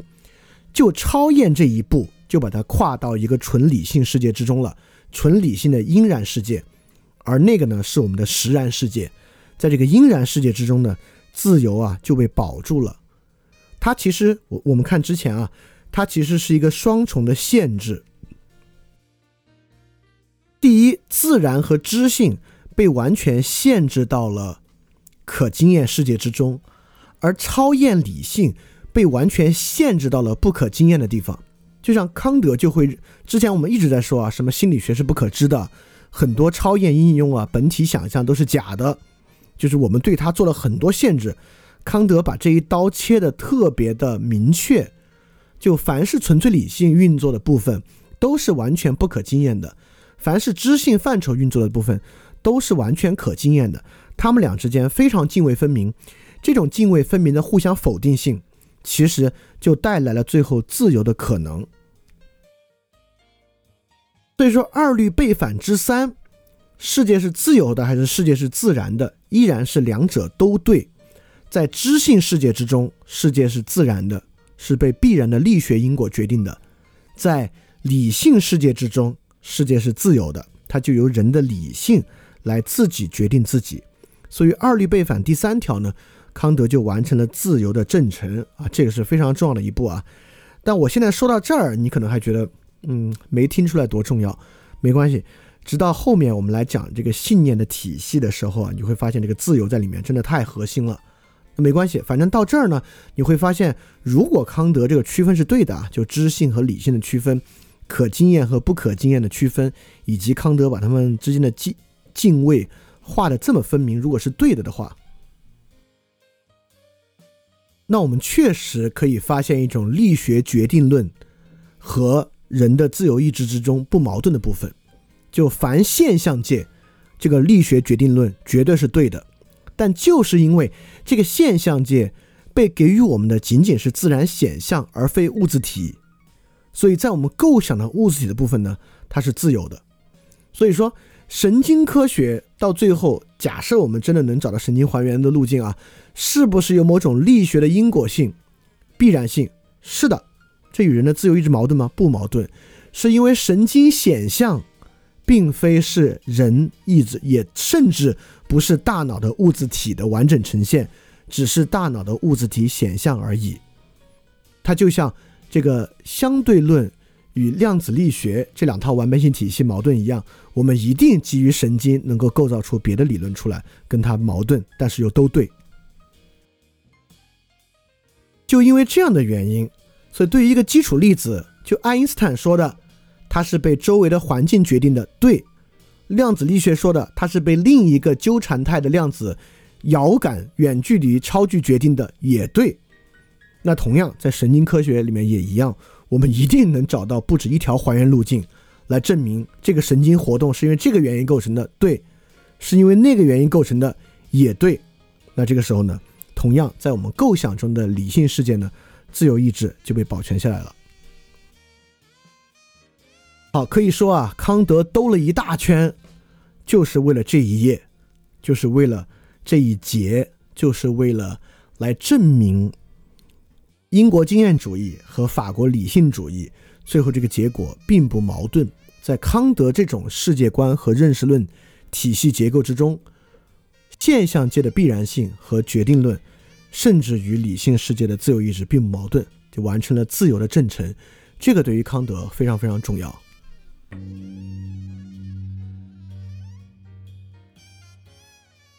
对第五十四节这里呢，康德基本上就完成了。所谓哥白尼式革命的真正完结，这个哥白尼式革命说的是啥呢？就这句话，读者们在这里正在对一种自然的假象进行着斗争，而这种假象对他们来说不过是刚刚被指出来，他们本来一直是把它当做真相的。这是啥呢？这就是我们说，比如说啊，呃，我们说神经科学吧，神经科学是不是客观的？是，但是。它是不是代表了我们对于大脑这个客体的根本规律吗？就不是。这个呢，就是指这个假象，也是康德的根本逆转。所以在康德体系之中，什么是客观知识？康德体系有很多客观知识，它不像修谟那里知识都是不可知的。在康德这有好多客观知识，凡是能够被我们时空经验，又能够在知性范畴之中被组织为。很好的因果必然性的都是客观知识，它客观在哪儿呢？它确实来源于经验，它是被我们经验到的，对吧？所以这些来讲是客观的。但是假设就在于，我们今天凡认为，我们今天说客观啊，我们今天说客观和主观的区别，今天我们只要一沾客观，意思就是在自然界中实际存在，而且是以那个本体存在。比如说，我们说这张，我就还是那个老老爱举例子，这个桌子是不是客观存在的？我们说客观存在，这话就不止在说这个桌子以时空方式被我们经验，我们还在说这个桌子啊是以这个桌子这个完整的形式在实际的自然界存在的。在康德这里呢，客观就没有第二层意思，客观的意思呢就是说它被我们经验，被我们以时空方式经验。那什么叫客体呢？在康德这里，客体就非常不一样。在我们今天的日常语境之中啊，我们说这个桌子是客观存在的吗？我们说是。你说客体是啥呢？我们的客体就是这桌子，它是真实存在的。在康德这里说，这桌子是客观存在的吗？是。这客体是什么呢？客体是这桌子，但是这个桌子就不存在。这个桌子是一种物质体的本体想象。因此，当我们说对桌子存在的时候，它是从这个给我们的时空直观中被我们构想和推测出来的那个东西。这个很不直觉啊，就直觉来讲，这桌子存在，当然桌子就作为这个样子存在了。但在康德这里呢，这个客体的构想恰恰是超验的，而客观知识是经验的，所以这也成为真实和概念的区分。真实是存在的，康德并不认为真实不可知，凡是被显现给我们的时空直观都真实可知，但一旦到主体概念，就是想象。主体概念是一种理性的超验运用，所以说这个部分是我们了解康德哲学一定要做的这个转向。呃，只有在这个基础之上，后面什么胡塞尔啊、海德格尔啊、维特根斯坦啊，才变得可理解。这非理解不可啊！因为康德并不是所谓的康德这么想。所谓康德是蓄水池，从康德之后的哲学必须从康德这儿出发，就是必须从这儿出发，就从这个地方出发。从客观和客体的区分出发。我们之前一直把客体当真相，我们现在要明白，客体是假象，客观经验是真的，但那个客体这个对象是我们想象出来的。好，这我必须举个例子了。我觉得不举例子呢，大家不知道。那我就举量子计，我就举量子计算机。那量子计算机，大家会不会觉得这个计算机里面被我们困了好多量子在其中？我们用它们来跑运算？实际上不是啊，就量子对我们来讲是不可经验的。只有那个波函数坍塌之后，变成一个时空的痕迹，我们只能经验那个痕迹。所以说，那个痕迹是不是客观存在的？是。量子这个客体是不是客观存在的？不是，是我们的一个想象。这个呢，其实就是哥本哈根诠释的意思。就是到今天啊，我觉得理论物理啊，未必所有人都搞得明白。但我觉得理论物理首先有个自觉，这后面所说的这些基础粒子啊，这些客体都是想象出来的，而不是实际的。这些粒子在我们构想之中做实验，或者形成了商用的机器，在机器之中这些硬件和痕迹是不是客观的？都是。这些知识是不是客观的？是。但是玻色子是不是客观存在？这个客体是不是存在？不是。玻色子不存在。不光玻色子不存在，电子都未必存，不是未必，电子都不存在。电子的痕迹，这个时空痕迹。是客观的知识是客观的，但电子这个客体并不存在。电子是个概念，阴极射线发射的这个质量差是一个真实的客观的现象。好，这就是康康德要我们做的很大很大的转移了。这在量子力学在这种基础粒子身上变得很直观，但在生活中呢，我们要慢慢转变啊。更直观就是这个苹果吃的很甜，这个苹果甜是不是客观现象？是，它是不是以苹果的方式？这个苹果客体是不是存在呢？不是啊，这个就有点奇怪了。那更奇怪的呢，那就是我的话语、我的记忆是不是以时空方式客观存在的呢？是，那我是不是以人格这个 personality 这个客体是不是存在呢？不是，这是一个概念构想。哎，我再补一句啊，它是不是存在和它是不是真的，呃，没关系，它可以是真的，但是呢，未必以我们想象的那种方式存在啊。这个我们一会儿再说，这就是信念的问题了。到这边呢，就是信念问题，但到信念呢，不代表它虚假，信念可以是真的，真信念。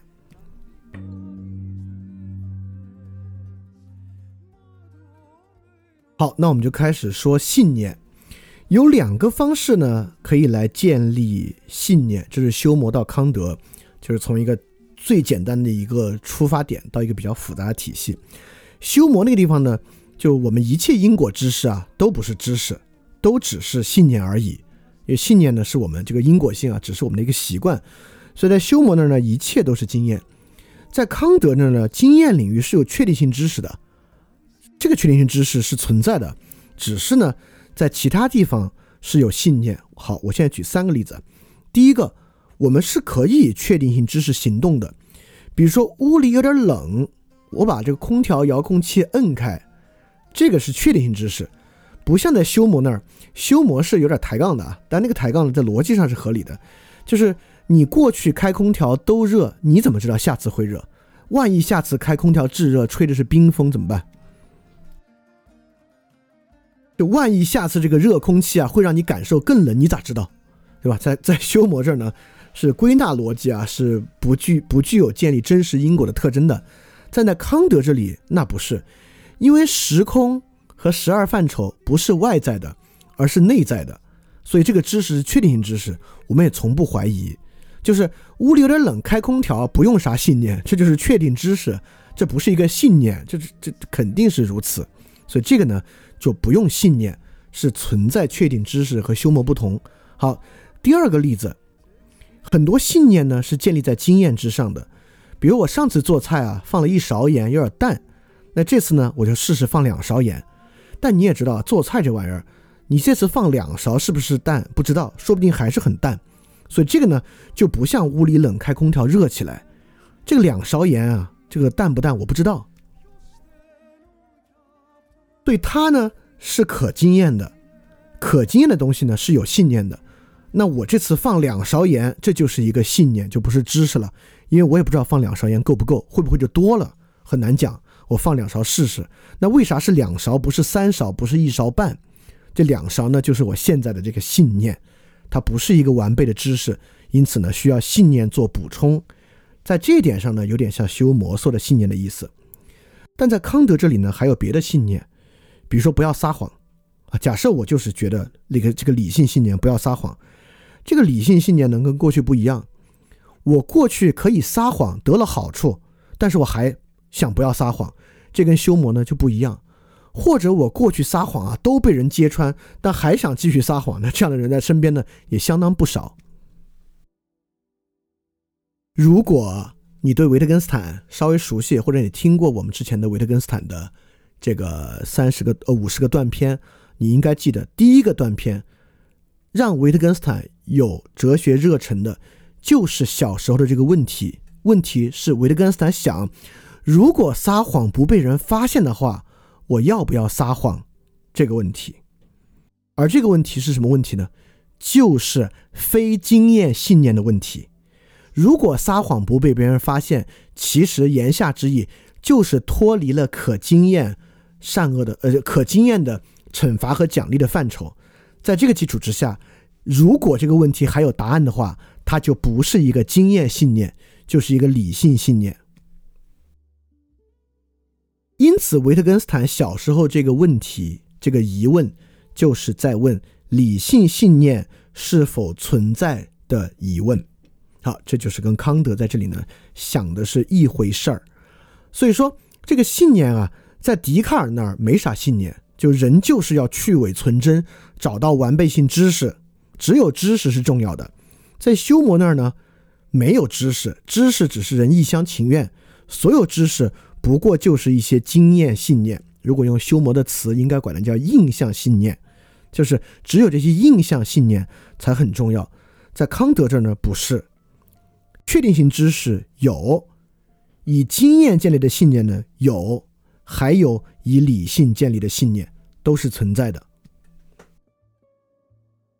好，我们到这里啊，发现这个自由啊，这个信念的力量慢慢呈现出来了。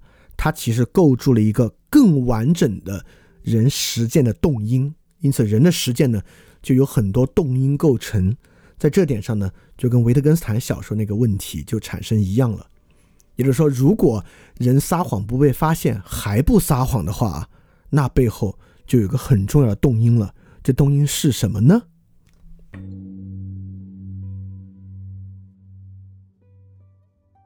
康德在这里呢有一个简单的结论啊，这个结论连我都不是完全认可，我觉得这是康德实践理性方面稍微有点奇怪的一个地方，这个我们可以再探讨啊。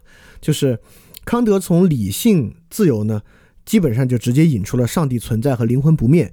上帝存在和灵魂不灭，而且这个灵魂不灭是康德之前刚批判过的，对吧？批判的啥呢？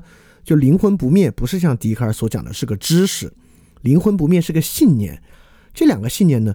都是理性自由的衍生信念，是反推出来的。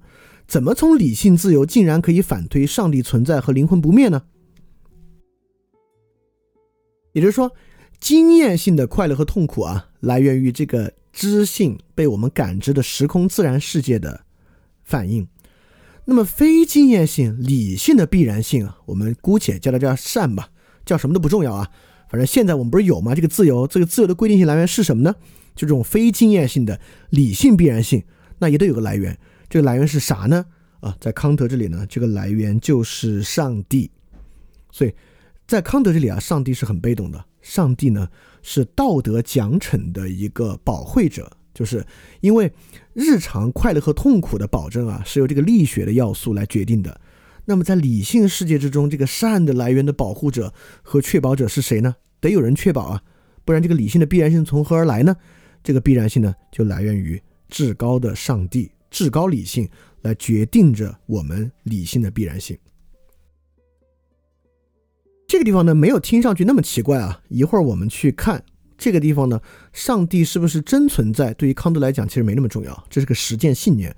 他为啥是个实践信念？我们一会儿去看啊，我们一会儿去看，在康德这里啊，上帝这样的一个概念，哪些东西重要，哪些东西不重要？所以说，康德这张倒没有那么马虎，只是我觉得呢，这可能因为我是个基督徒嘛，所以就这种反推方式对我来讲是有点奇怪的。但是我们先接受下来。那我们再看什么是灵魂不灭？为啥灵魂还可以不灭呢？就是这种非经验性、理性的目的，我们姑且管它叫幸福吧，叫什么都不重要，只是好理解点儿。它的载体是什么呢？很明显啊，我们的快乐和痛苦之载体是我们可经验的身体，是在时空之中我们这个身体。那么这样的一个理性的、非经验性的，它也是有个载体的。这个载体，我们的本体想象是什么呢？这个本体想象就是灵魂。所以，正是因为有，就推断过程非常严密的理性自由。那么，理性自由之善来源，上帝存在；理性自由之幸福的载体，灵魂不灭。所以，上帝存在和灵魂不灭呢，就是理性自由衍生出来的理念啊。这么听起来啊，会觉得这两个东西太马虎了。但是，康德马上就在说，那对于这个上帝和灵魂，我们应该知道多少？这个信念是怎么建立的呢？你接下来听听这个。它就要合理的多，这个呢就在回答我们上期最后说那个实用主义的问题。这个部分是怎么个实用主义法？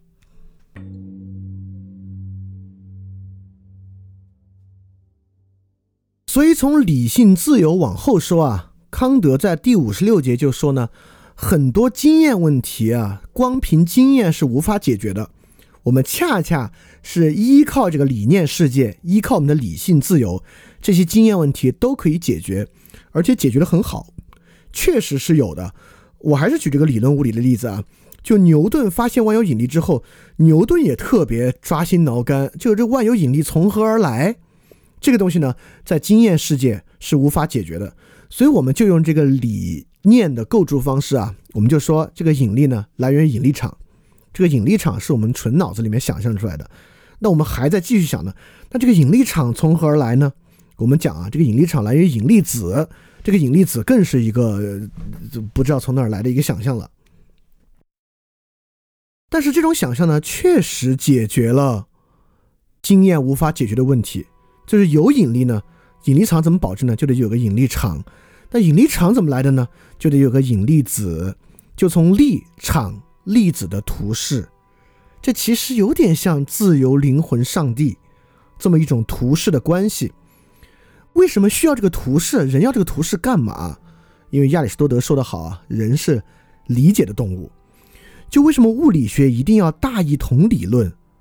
大一统理论呢，是为了理性理解的整体性。我们的理性理解要求整体性，这是理性的本质特征。在康德来看。只要你脑子里分得明白，你知道啊，你这个理性理解的整体性是你自己的理性自由构想，而不是真实存在就行。你别搞出一大一统理论方程式啊，觉得这个宇宙是这个方程式演化出来的就行。你把这个方程式当做宇宙的阐释，这个方程式在实用的角度之上是很有用、很有用的。所以在这一节，康德专门说。这些理念只是用以使经验在它本身以内尽可能接近完整的方式运作，也就是说，用只能属于经验本身的东西来限制他们的前进。所以从这个角度之上啊，康德是绝对认可实证科学的工作原理的。就是我们在脑子里构想出这个方程，这个方程呢，我们很知道这方程是个理念，这个理念呢，就是为了让客观的经验。在这个方程式的内部，以尽可能接近完整性的方式被我们理解。我们呢，必须用可经验的这个东西来限制这个方程式的前进，不可以想得太过分。那同样对于上帝和灵魂也是一样。所以说，当康德说上帝存在、灵魂不灭的时候啊，他可不像一个宗教徒说上帝存在那种实际存在性。在康德来看呢，上帝是存在于这个理念世界之中。上帝存在呢，就是指理念自由的经验，在这个上帝和灵魂的框架之下，能够接近完整理解，他也要受到实践理性来限制这个东西的边缘。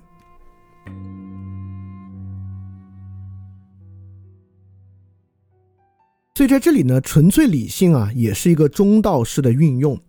在康德这里，我们绝对不否认物质体的存在，就物质体作为理性自由或者上帝或灵魂，这些物质体是不是存在呢？都存在，但我们也绝对不去妄测这些物质体具有什么样的性质，这是一种理性的中道。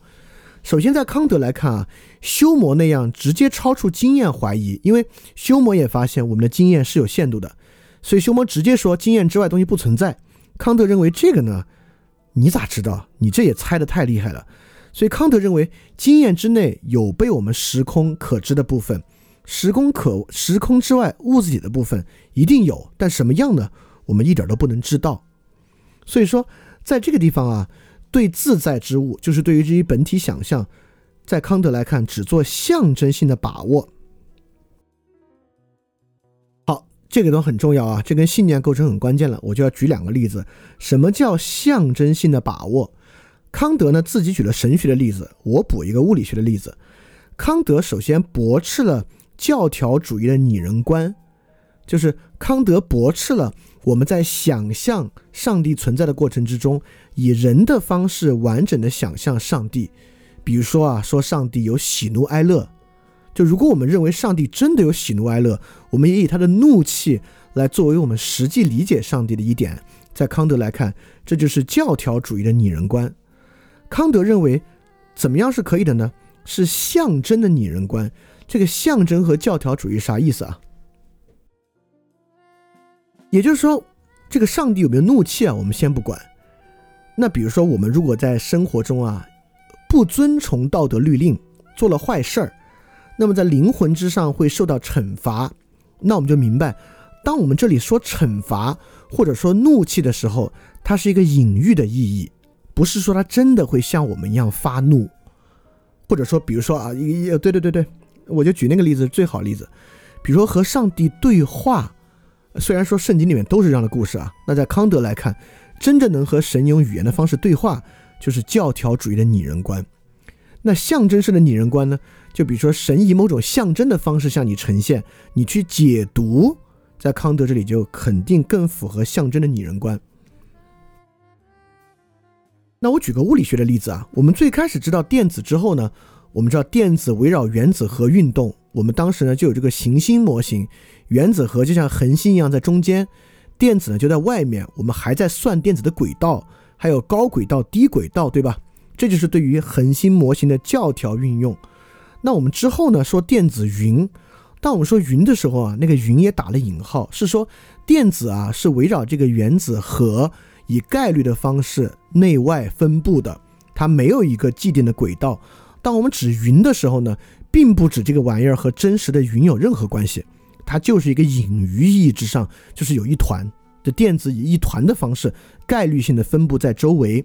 那么，当我们说电子轨道的时候呢，就是教条式的运用；当用云的时候呢，就是象征的把握。当我们假设潜意识啊说要与自己的潜意识对话，要给潜意识说谢谢的时候呢，就教条式的拟人运用。当我们说这个潜意识通过梦以符号的方式啊，向你传达一些信息呢，就是象征拟人观啊，这个与神的那部分呢有点像。所以说，象征拟人观啊，其实就是仅仅存在言语的隐喻意义之上。云呢，也是言语的隐喻意义，从主体本身的性质是没有关系的。好，这个地方就非常非常的语言了啊。如果问康德。和语言有什么关系？在这个地方就非常重要。那康德认为，我们的一切理性概念，一切理性衍生出来的概念，都是象征意义。意思是说，当我们开始描述一个不可经验之物的时候，里面所有性质描述词汇都是隐喻的意义，而不是其实际的意义。那如果康康德没说这句话，是我总结出来的。如果康德有个语言观呢，对于概念运用，肯定就秉持这样的一个语言观念。而这个东西呢，也是理性的一个限度。我们不要妄自猜测物质体的性质，不做教条主义的运用，而做隐喻意义的运用。这就是理性合理的描绘和理解概念的方式。语言反思总是最深的反思啊！我今天就这么一说，我们大家了解的其实感受都没有很深。那到时候讲维特根斯坦的部分啊，就这部分就完全把这部分，呃，就是以最细致的方式讲。那个时候对于什么是隐喻意义的把握，一个意义是如何构成的啊，这个我们到时候就能了解的更清楚。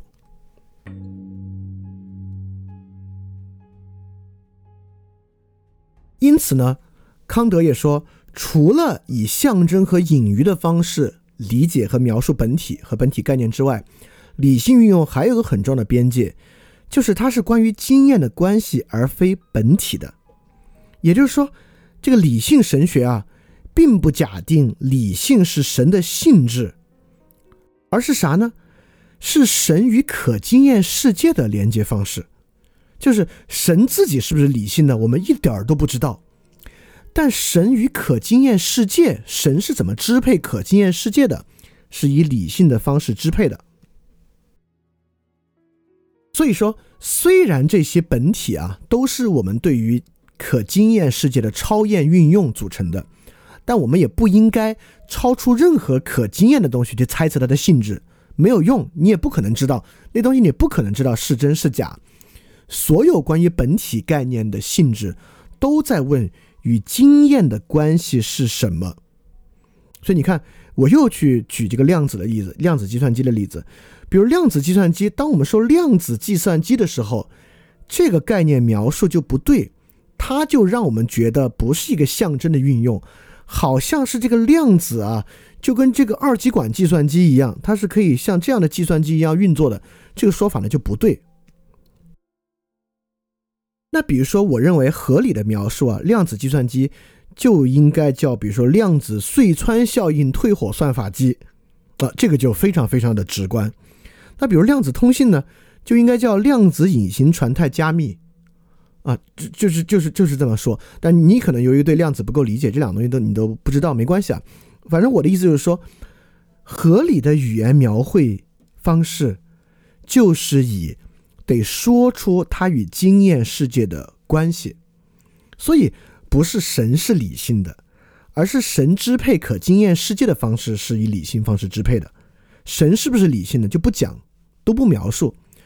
所以这是不是计算机？不是，它是个退火算法器，它是一个加密技术，所以不是通信，也不是计算机。也不是量子本身在计算，量子本身在通信，是量子隧穿效应和量子隐形传态。那同样，如果我们对人本身，我们对人啊有任何的理解和本体想象，我们也不该超出经验去想象人是什么，我们只该看人与可经验世界的关系。比如说，荣格对于这个人格有描述，我们都很熟悉啊，外向内向，外倾内倾。那外倾内倾当然是超验运用了，这个超验运用呢就还不错，这个超验运用呢就在帮我们组织与经验世界的关系。那一些比较玄的啊，到什么前世今生跟这这颗心那颗心的人格关系呢，就 gone too far，就太远了，就在尝试描述一些不可经验的东西了。所以说康德。也严格把纯粹理性的运用界限限制在可经验范围之内。好，这里我要再提示一个非常重要的问题：它是不是一个可经验的东西啊？不是个想法问题，而是一个语言学问题，是个语言描述的问题。因为我们这里在说啊，我们在说我们对于可经验对象的超验运用，既然是不可经验的东西。我们就只能以语言传递，对不对？如果可经验的呢？我比如说疼怎么经验？我抽一巴掌，这就不是语言。那我们说心疼怎么？这就只能用语言来描述。所以说，本来纯粹理性作为超验运用，就是一个语言现象。所以说，这样的运用本身是如何被限制的？其本质呢，是一个语言问题。所以说。我们还是回到那个问题啊，因为为什么反复这期讲这么多语言，是因为我们下个章节 Chapter Two 讲维特根斯坦嘛，就是很多人在问康德哲学与语言的关系，康德哲学与语言的关系就在这儿，纯粹理性的超验运用这部分是纯粹概念问题，纯粹概念问题其实是语言问题，所以我们之前在讲啊，怎么让中间尺度的概念具备合理的内涵？怎么才能让中间尺度概念具备合理内涵呢？是个语言问题。意思是说，当我们说你在做啥，你做的研究是什么啊？我在研究量子计算机。量子计算机这个词汇就不具备合理的内涵。当别人问你你在研究啥啊？你说我在研究这个量子隧量子隧穿效应的退火算法，如何变成一个商用机器？好，这个呢，当然我这个话肯定是可以精简啊。这就是一个合理的语言运用，所以不是背后那个想法的问题，甚至从康德来看，有没有背后那个想法的问题啊？那个想法是不是个本体想象？它实际上呢，确实是个语言问题。所以中间尺度概念如何具备合理内涵，不是我们要以合理的方式想它，而是我们以合理的方式说它。在这个角度之上呢？可能没有想他这回事儿，都是说他这回事儿。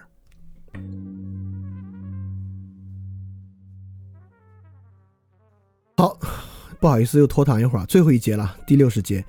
第六十节呢，康德就在从批判纯粹理性到运用纯粹理性批判了。我们都说了，《纯粹理性批判》这本书是有双重意味的。第一个呢，是说这种哲学方法是最后要去批判纯粹理性。来找到它的合理使用，一旦找到它的合理使用呢，也是在使用纯粹理性进行批判的方式建立形而上学。所以说呢，是从先验分析论到先验辩证法的这个过程。那第六十节呢，康德最后就总结纯粹理性批判批判了啥？因此呢，在心理学意义之上，纯粹理性批判了纯唯物主义，为心理世界呢争得了自由。在宇宙学的意义之上呢，纯粹理性批判批判了纯自然主义，对自然界的偶性能够开展纯粹理性的理解，呃，这个是今天我们最熟的，不管是相对论还是量子力学，其实都是在用纯粹理性来推进的方法。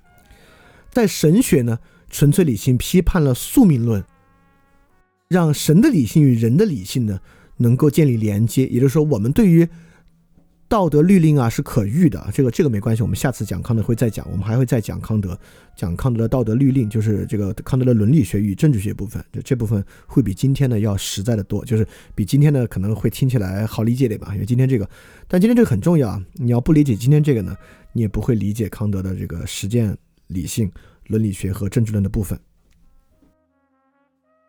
那实际上，纯粹理性批判，我们都发现，不管是在心理学克服纯唯物主义，在宇宙学克服纯自然主义，和在神学批判宿命论，实际上呢，就是解决了启蒙后期的决定论问题。不管是笛卡尔式的决定论，还是休谟式的决定论，在纯粹理性的自然这个地方呢，不管在心理学、在宇宙学的神学方面呢，就都得到了彻底的克服。而这样的东西呢，就是所谓的科学形而上学了。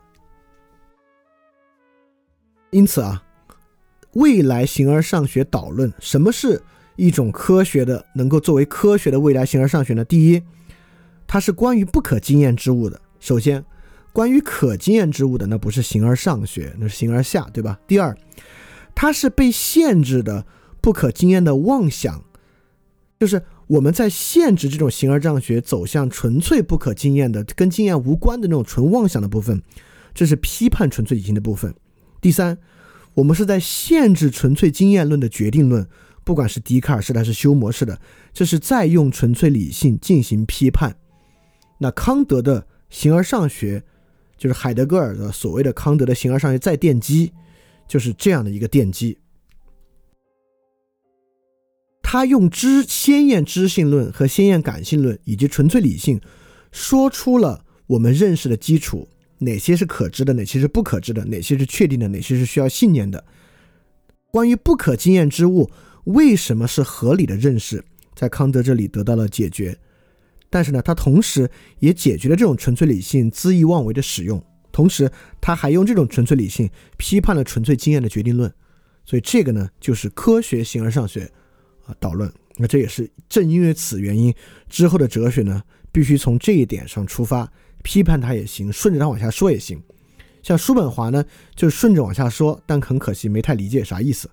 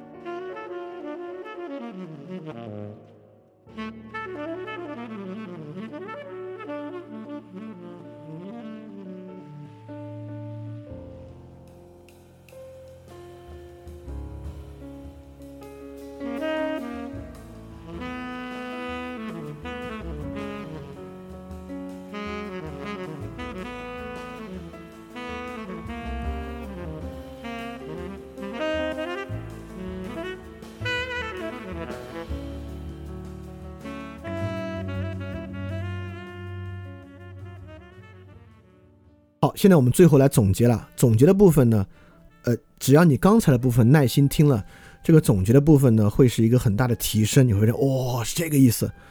好，我们总结啥呢？我们最后就来总结这个信念问题了。因为说到这儿，其实我们还没太说信念呢。这个信念是啥？我们现在放回到康德认识论之中，这个信念就变得非常非常的明确啊。这部分会很有很有帮助。好，而且我是做成图的方式的。我们来看看这个图。首先呢，这是一个康德认识论的总结，它破除了修谟的怀疑论。那在这里呢，首先是有先验感性论，就是我们对于外部对我们的显象啊是有时空直观的。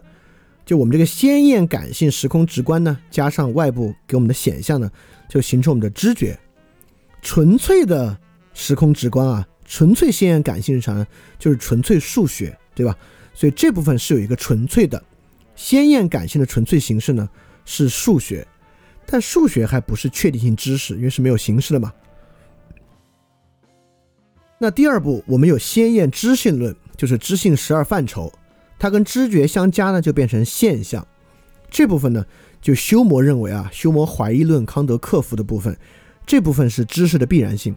凡是以知性范畴和知觉形成对现象的理解啊，这部分是纯粹可经验的，因为来自于知觉，也是纯粹有知性在其中的，是因为有知性范畴，这部分呢就会得出很多必然知识，包括万有引力定律都是。有万有引力定律呢，就是纯粹的先验知性，就剔除知觉之后啊，纯粹的先验知性就是纯粹自然科学如何可能的部分，对吧？这部分呢对应自然科学。这部分呢，就是知识的必然性，有很多确定的知识可以来运用。再往上呢，就是纯粹的本体了，对物质体的一种想象，是不可经验的部分，是本体。这部分呢，就是纯粹理性，或者叫纯粹鲜艳理性，因为都有鲜艳嘛。纯粹鲜艳感性是数学，纯粹鲜艳知性是自然科学，纯粹鲜艳理性就是形而上学。所以康德基本的框架就是这样，这部分里面呢，首先已经克服了休谟的怀疑论，在鲜艳知性论部分呢，是有既有经验又有知性十二范畴形成的必然性的知识的。那这是我们第一个图啊，因为有必然知识的部分呢，就不需要信念，除此之外就全是信念。因此啊，在康德的体系里面啊，人为了实践，几乎在用信念。我们就来看看。到底有多少信念？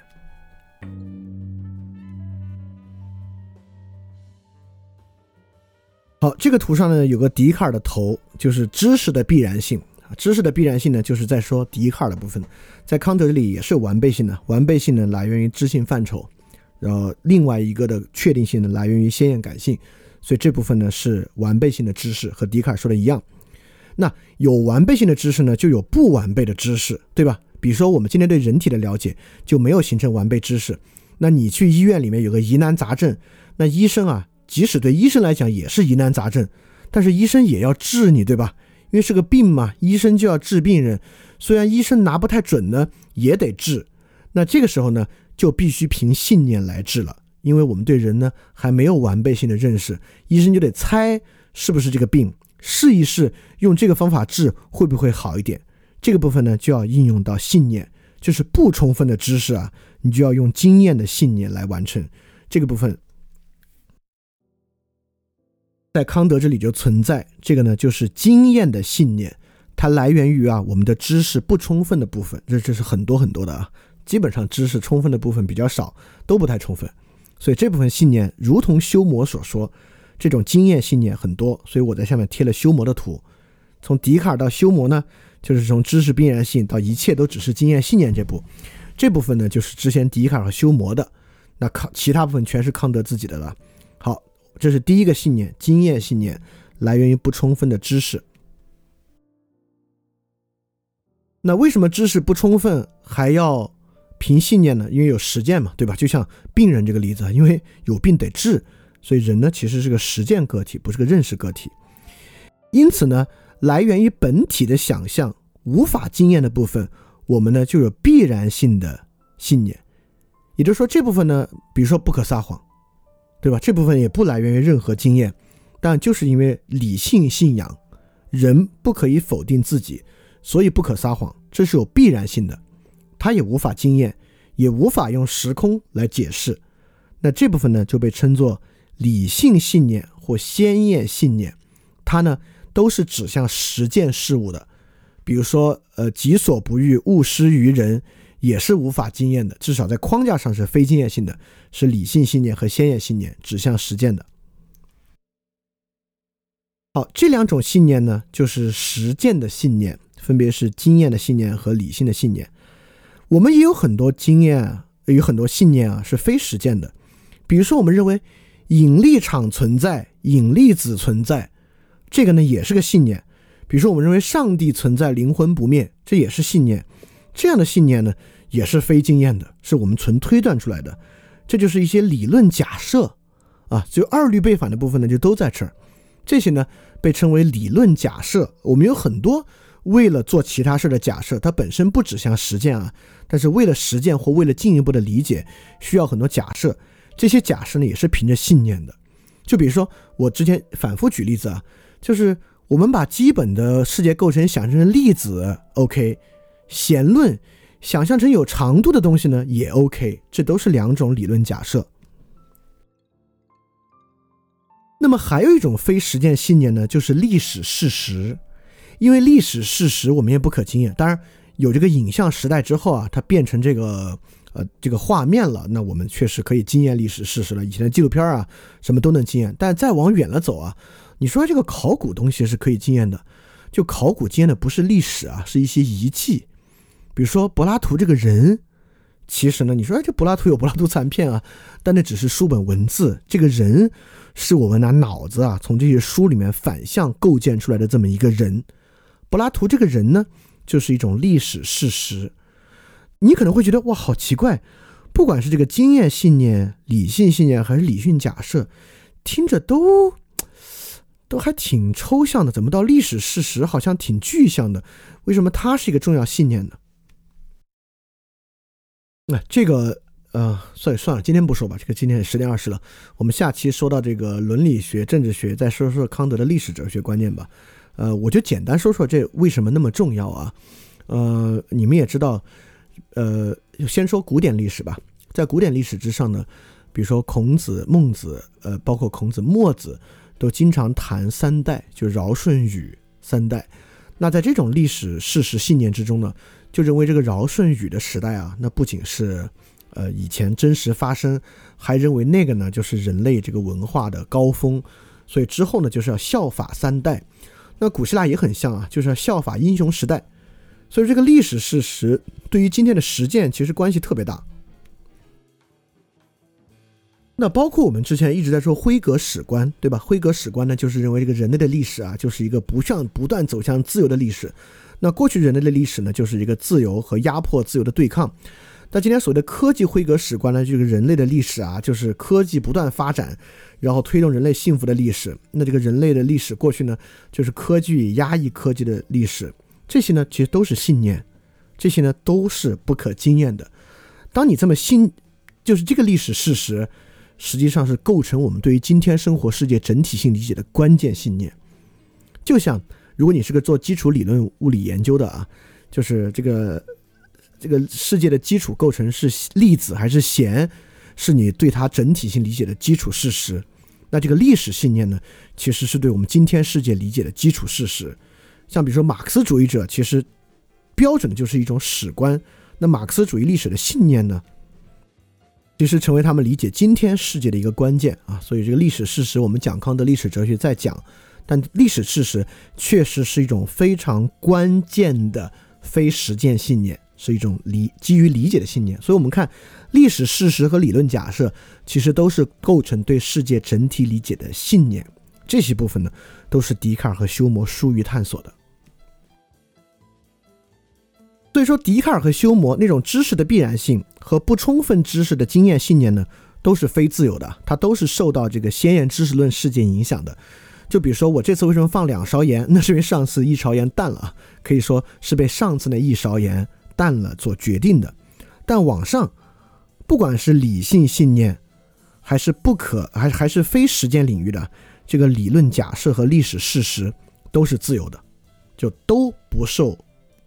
比如你说历史受到过去历史事实的影响啊，其实不是。你说尧舜禹那会儿受什么历史事实的影响，对吧？这是为什么呢？这其实就是神话之争啊，就神话是有真实性的，因为神话总不能说是以前真实发生的吧。所以我们之前讲神话那期，为什么大家喜欢听神话之争呢？就是某种历史信念，这是非常重要的。所以说，受到时空决定的经验信念和。类似于不可撒谎这样的理性信念，这二者呢叫做实践信仰，而理论假设啊，比如说弦论、粒子论，包括上帝存在、灵魂不灭，或者我们对历史的信念呢，被称为理论信仰。所以在康德这里呢，整个信念啊是分成实践信念和理论信念这两者的啊，这是比修魔要多得多的部分，而且恰恰弥补了修魔没有说的那关键的部分。所以在这个地方啊，我们可以跳出笛卡尔那种啊，就是实践来源于确定性知识的部分，就包括我们，如果你在跟别人讨论生活问题啊，你也可以跳出这个框架来讲了。就是我们有个确定性知识，因为他我这么做是对的，那不需要。我们也可以跳出休谟这种纯粹经验主义的部分，就是因为因为这样过去挺好，那接下来也会好，这是社会生物学的基础，也没什么也没什么道理。实际上呢，构成信念的还有很多，就这些东西呢，都会构成我们对世界整体理解的一个基础要素。所以这些呢，是我们需要扩展开来去思考的部分。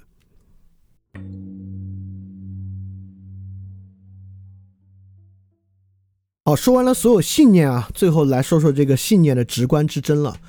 因为这个本体概念 （noment），我们说了它的词根来源于希腊词汇努斯。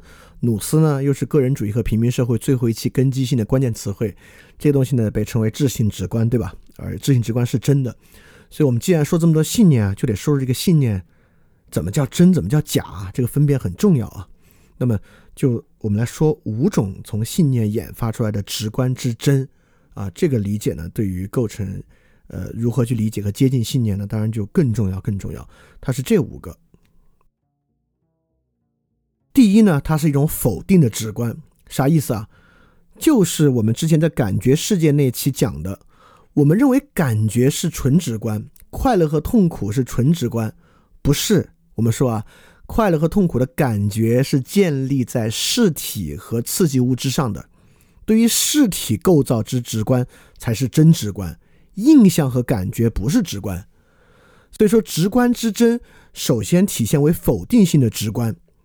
修魔那种印象并不直观，其中有鲜艳知性和鲜艳理性的参与，鲜艳理性构成的事情和刺激物才是真正的直观，这是第一点啊。所以直观之争呢，它首先就用于否定那种感觉的直观和感觉之争。第二呢，它是作为一种习惯性的主体直观，只要我们的知性受到任何经验，我们的理性呢就会直观的去构想背后有一个本体。这就是本体想象的不可遏制性，这是我们上期结尾之后讲到的，这也是一种直观之争。就这个东西呢，康德论证了它的根深蒂固，康德也不认为我们需要抛弃它，只是要限制它的应用而已。所以这是一种直观之争。只要知性感受到经验，我们就本能的想啊，背后啊，这个经验背后肯定有个本体。第三个呢，就是有建构性的部分了，就是对于自己实践目的的自由直观。这个自由直观之争呢，就是我们知道理性要意识到自己这个本体啊，这个享受的本体，并不受到任何经验的限制，不管是我过去的生活，还是我周围的生活，都不对它构成限制。因此呢，一旦你看到任何心理学理论、社会学理论在构成某种外部和历史的决定论，比如说弗洛伊德，如果我们认为心理分析再说童年对于日后生活的决定性影响，那么你就有自由直观，肯定是假的。就凡与自由相斥的东西都是假的，这就是一种自由直观。那第四种直观之争呢，是图式直观。我们讲了啊，本体概念是一种图式想象。一个最好的例子就是那个本环梦到衔尾蛇，对吧？刚才那个长、子、弦，这些本身呢都是类比图式。我们对于本体的想象，几乎都是直接采用类比图式的形式，而非分析的。不管是艺术的创造力，还是科学的创造力，都是这种直观之争。我们直观构想出某种类比图式。做某种象征性的转换，来去想象出那个经验背后的结构，这种图式直观呢，也是一种直观之争。最后呢，是关系直观，就纯粹理性啊，突破了经验世界的限制，将原来没有关系的两个经验联系到一起，形成经验。这个呢，也作为我们信念的原因。而在康德来看啊。康德不是也说吗？就是纯粹理性的怎么运用是合理的呢？就是我们去想那个本体本身的性质啊，都是妄想。本体如何影响经验世界，是它唯一合理的应用。所以说，什么是真的呢？我们的本体想象和直观啊，凡是在做经验之间的再关联、发掘经验与概念关系的，是真的；而不具备这样关系的呢，是假的。因此，笛卡尔那里有一种直观，就是我司对于完备性把握的直观，和休谟那里印象的直观，在康德这呢，这两个直观都分别被批驳了，而大大扩展了直观运用的样式，就是这五种直观样式。所以，我们本身如果有某种直观直觉呢，它也应该是在这五种直观和直觉之中的啊，这是重要的信念构成与信念之真的来源。在这个基础之上，那为什么俄狄浦斯的神话是真的呢？那俄狄浦斯之神话其实既是某种图式直观，就是某种，呃，你背负命运，在命运瓦解之后的自我惩罚，也是某种关系直观。他在看人在实践经验之中某种经验勾连的方式，与真正的看与看的本质的方式。对俄狄浦斯为什么是一个那么？有震撼性的一个神话，这个神话的直观之争呢，啊，其实三四五就都有自由的直观、图式的直观和关系直观在里面都都很明显，所以说这个童话那么那么的真实。所以这种直观运用呢，就是我们在今天这个节目之后啊，可以去去去想的，可以去探索的部分。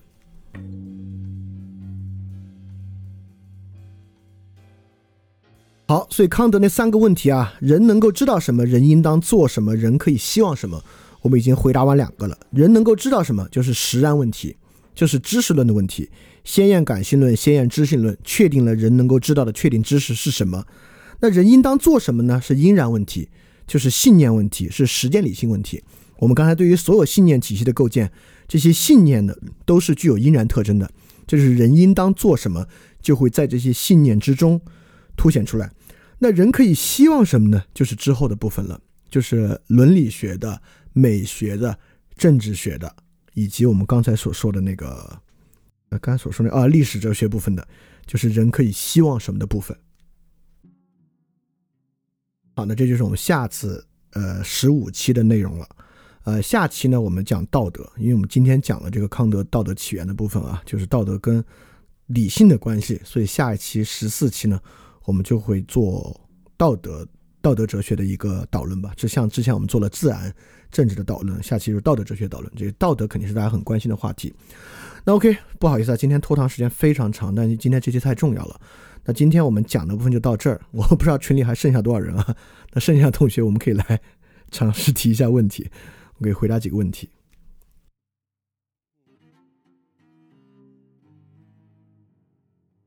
哦，这个问题啊，这是三个问题，我我一个一个一个说吧。第一个问题是，康德区分现象与物质体，为什么一定把物质体属于理智世界？这难道不是独断吗？不是只有人才是理智的吗？至于理智的造物主只是人的理念，特别是实践活动中得负一致的预设，因此也并不超出于人。你看啊，这里说超出于人这个概念，首先里面人是啥，就是一个挺有呃歧义的概念了。它当然超出于人的经验，但人呢已经在假设另外一个主体了。所以说我我认为在康康德这里啊，超验比超人要重要。那么物质体为什么属于理知世界呢？物质体当然属于纯理性世界，因为物质体是不可知的。我们对于物质体的东西其实都是想象，就是因此呢，首先啊，我们为什么要区分物质体和本体这两个概念？上一期我们就区分物质体和本体了。物质体呢，就是指实际存在那个部分的假设，而本体呢，是指我们思想中对它的想象。所以这部分呢，其实是本体。处于理智世界，物质体还是这个存在世界的，但对我们重要的恰恰不是物质体，是我们脑子里面的本体想象，就是那些什么呃世界的基础是粒子啊，是弦啊这些东西，这是不是独断论的呢？其实不是，不是独断的部分，恰恰就在于康德说的，其实是来自于修魔，就这玩意儿必须受到经验的限制，就如果这样的本体构造不受经验限制，那就是纯独断论了。如果他能够得到经验的佐证，那么就不是独断论的啊，这是这就就是这个部分。所以，上帝存在，灵魂不灭，这个是不是超出人？嗯嗯，人又是另外一个本体概念了，没那么重要，但它一定超验啊，它一定超出经验。所以，康德这里呢，我们就管超不超验就行了，他确实是超验的，这很重要啊。啊，第二个问题说二律背反第三条就自由和自然和一二四相比不太平衡，自然强势，自由弱势，只是挖了一个很可怜的墙角，而且按康德的表述呢，只是角度不同。这个是一个墙角还是一个什么？那取决于实际世界之中显象部分和物质体的比重，这当然是不可知的。但我们假设啊，就实际世界的显象。占了屋子里的百分之九十九，只有百分之一没显出来，那就是只挖了个百分之一的墙角。那如果实际世界啊，这个物质体的部分很大没有显现出来，那就不是挖墙角了，那挖的部分就大了。那实际看挖的部分大不大啊？我觉得我们可以看看我们实际生活中，我们就从理论物理来看吧。到牛顿物理的部分啊，基本还是基于经验世界的，但往后，尤其是从微观粒子构造开始啊。就完全是基于超验世界构造了。那你说，从相对论和量子理论挖经典物理理论是只挖了一个墙角吗？那不是。我认为啊，那对于经典物理完全是颠覆性的。所以我认为，在这个地方呢，就自由的理性构造啊，绝对不只是挖经验世界的一点点墙角这么问题。它源于对于经验世界要有整体性把握啊，其实对于经验世界是根本性的。其实我们回去看我们那几个信念里面啊，就那几个理论假设和历史事实部分，实际上对于今天的人理解其世界、组织其经验是根本性的。就像我们之前那个感觉世界那一期，其实我们产生什么感觉啊？根本性的是受到这些信念的影响，而不是受到刺激本身。所以说，从我们对世界的整体理解来讲啊，那个历史事实和理论假设部分，确实那两个部分才是最根深蒂固的。所以，在我看呢，它不是挖了一个墙角。然后这个问题啊，说二律背反与爱因斯坦说那个上帝掷骰子这个有什么区别和联系吗？呃，爱因斯坦说上帝掷骰子那个问题，其实是他想去说那个量子理论那个测不准那个问题。就上帝掷骰子的意思是说，最终的结果不会是概率性的，而应该是纯粹能够决定论性质的。所以这个东西呢，其实只是在说经验世界最后我们要接受的整体阐释，最终是概率性的阐释还是决定论阐释的问题。我觉得他的反思深度呢，还没到康德这个深度，还不是二律背反这个层面的问题。只是爱因斯坦认为一个决定论的阐释比一个概率论的阐释要更好，他不接受概率论阐释，啊，是这么一个问题。你这有个解释之后的问题，说这个生命是可经验的，而存在不可经验却是真的。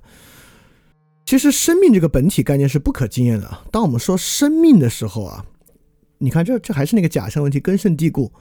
我们经常用生命这个概念描述啊，人的生命怎么怎么着，就这么描述啊，都是把这个时空东西背后的本体凸显出来了。实际上，我们能经验的是生活啊，而且而且不是一种整体的生活啊，就是生活，就是 daily life 是可经验的。就生命作为整体，其实是不可经验的，这还是一个本体想象。这有个问题啊，所以在理性世界要坚持不可知论吗？呃，不是的，但是呢，一半一半。我我先说为什么一半一半。第一啊，在知性世界呢，肯定不是不可知论的，不是像修魔，修魔是不可知论。康德在知性世界呢是有确定性知识的。那理性世界是不是坚持不可知论呢？呃，这是物质体，是康德这个哲学体系的一个很有争议的部分。在我看来，它不是不可知论的，就在于康德要用经验世界来限制纯粹理性这一点。啊，其实，呃，我们就来看，其实完完整践行康德这个东西就是实证科学嘛。那我我觉得实证科学是坚持不可知论的吗？其实不是。那实证科学，呃，我们就从哥本哈根诠释啊，这个是跟康德可能最接近的。那哥本哈根诠释呢，其实并不是不可知论，而是阐释论吧。就是说呢，这个方程式啊，肯定不是实存的。这方程式呢，也并不描述本体。但这个方程式本身呢，对于经验世界的阐释呢是实在的，所以它应该也不是不可知论，它是跟经验高度吻合，可以被经验证实的。所以说，我认为从康德角度呢，理性世界不是不可知论的。啊，这个根本哈根诠释可能好多同学不知道啊，大家可以去搜一下，这个是还是蛮重要的一个玩意儿。而且你一下就是对于哥本哈根诠释的科普视频应该非常多，很容易看懂的。好，那今天就到这吧，因为时间太久了，都快十一点了。那我们今天希望大家听得很开心啊，因为这期蛮重要。希望这期尤其是讲到后面，呃，信念类型和信念之争的部分，呃，理呃那个能够给大家一些启发，呃，能够对于我们到底怎么构成行动的，构成我们的行动，构成实践的动因，能够有一些新的认识。那我们下期呢，就来讲道德哲学，呃，也不讲道德哲学，就讲道德这个事儿。啊，我们呃，我们把道德做一个现实问题，好好讲讲这个道德的来源啊，等等等等。刚好今天这个文章啊，其实也在讲某种道德，道德里面今天被 就是被看得很重要的一种道德，它来源是什么呢？我们下次啊，也在节目里面更细节来讲讲它。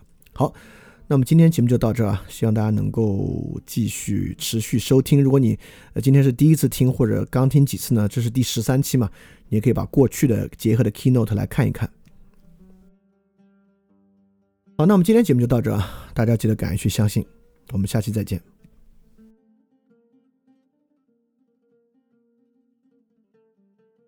非常感谢你收听本节目。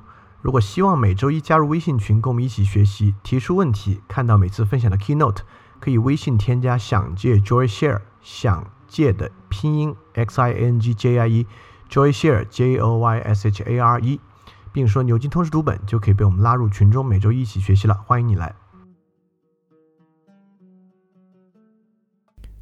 嘿，你是不是也听了不少我们的节目呢？如果你跟我们一样，觉得这个节目还不错，可能也挺重要。如果能让更多人听到，虽然可能效果不大，也可能会让这个社会变得好一点点吧。所以说，呃，干脆去转发一下好吗？让更多的人可能听到这个节目，我们来试试它会产生什么样的效果吧。谢谢你的转发。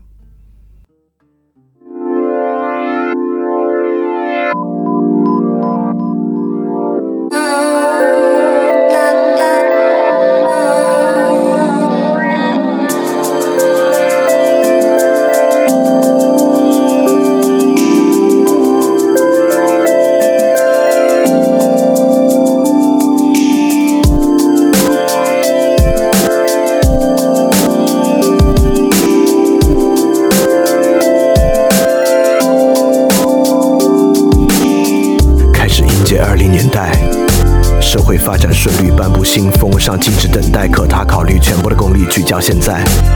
悬上升深思熟虑，加速倦怠。当资本主义随处发明竞赛，当博弈证明唯一策略就是率先拆台，为体面言语修辞精致的石块。快放弃，不然思念不可收拾，卷土重来。相对的阴却诺颠倒黑白，我却勉力把对错寻找回来。为伏笔寻找杰作，动人对白抄下，在描画喧哗中时间的报答。经过彻夜失眠太忘我，写过惶惶诗篇太壮阔。若难过孤影自怜，想要放弃回忆放火，不如再想想谁能陪你经受时间的广阔。价值未来美德信仰本真太啰嗦，还不如娱乐放纵逃避陪伴特别多。沉迷消费购买安慰缠绕暧昧哪管道退文艺陶醉不要掉队塑造稳健理想国。我说这是一种过错，逃避后一哄而散，只剩下蹉跎。时代精神鼓吹着懦弱，不如来化繁为简，从头来过。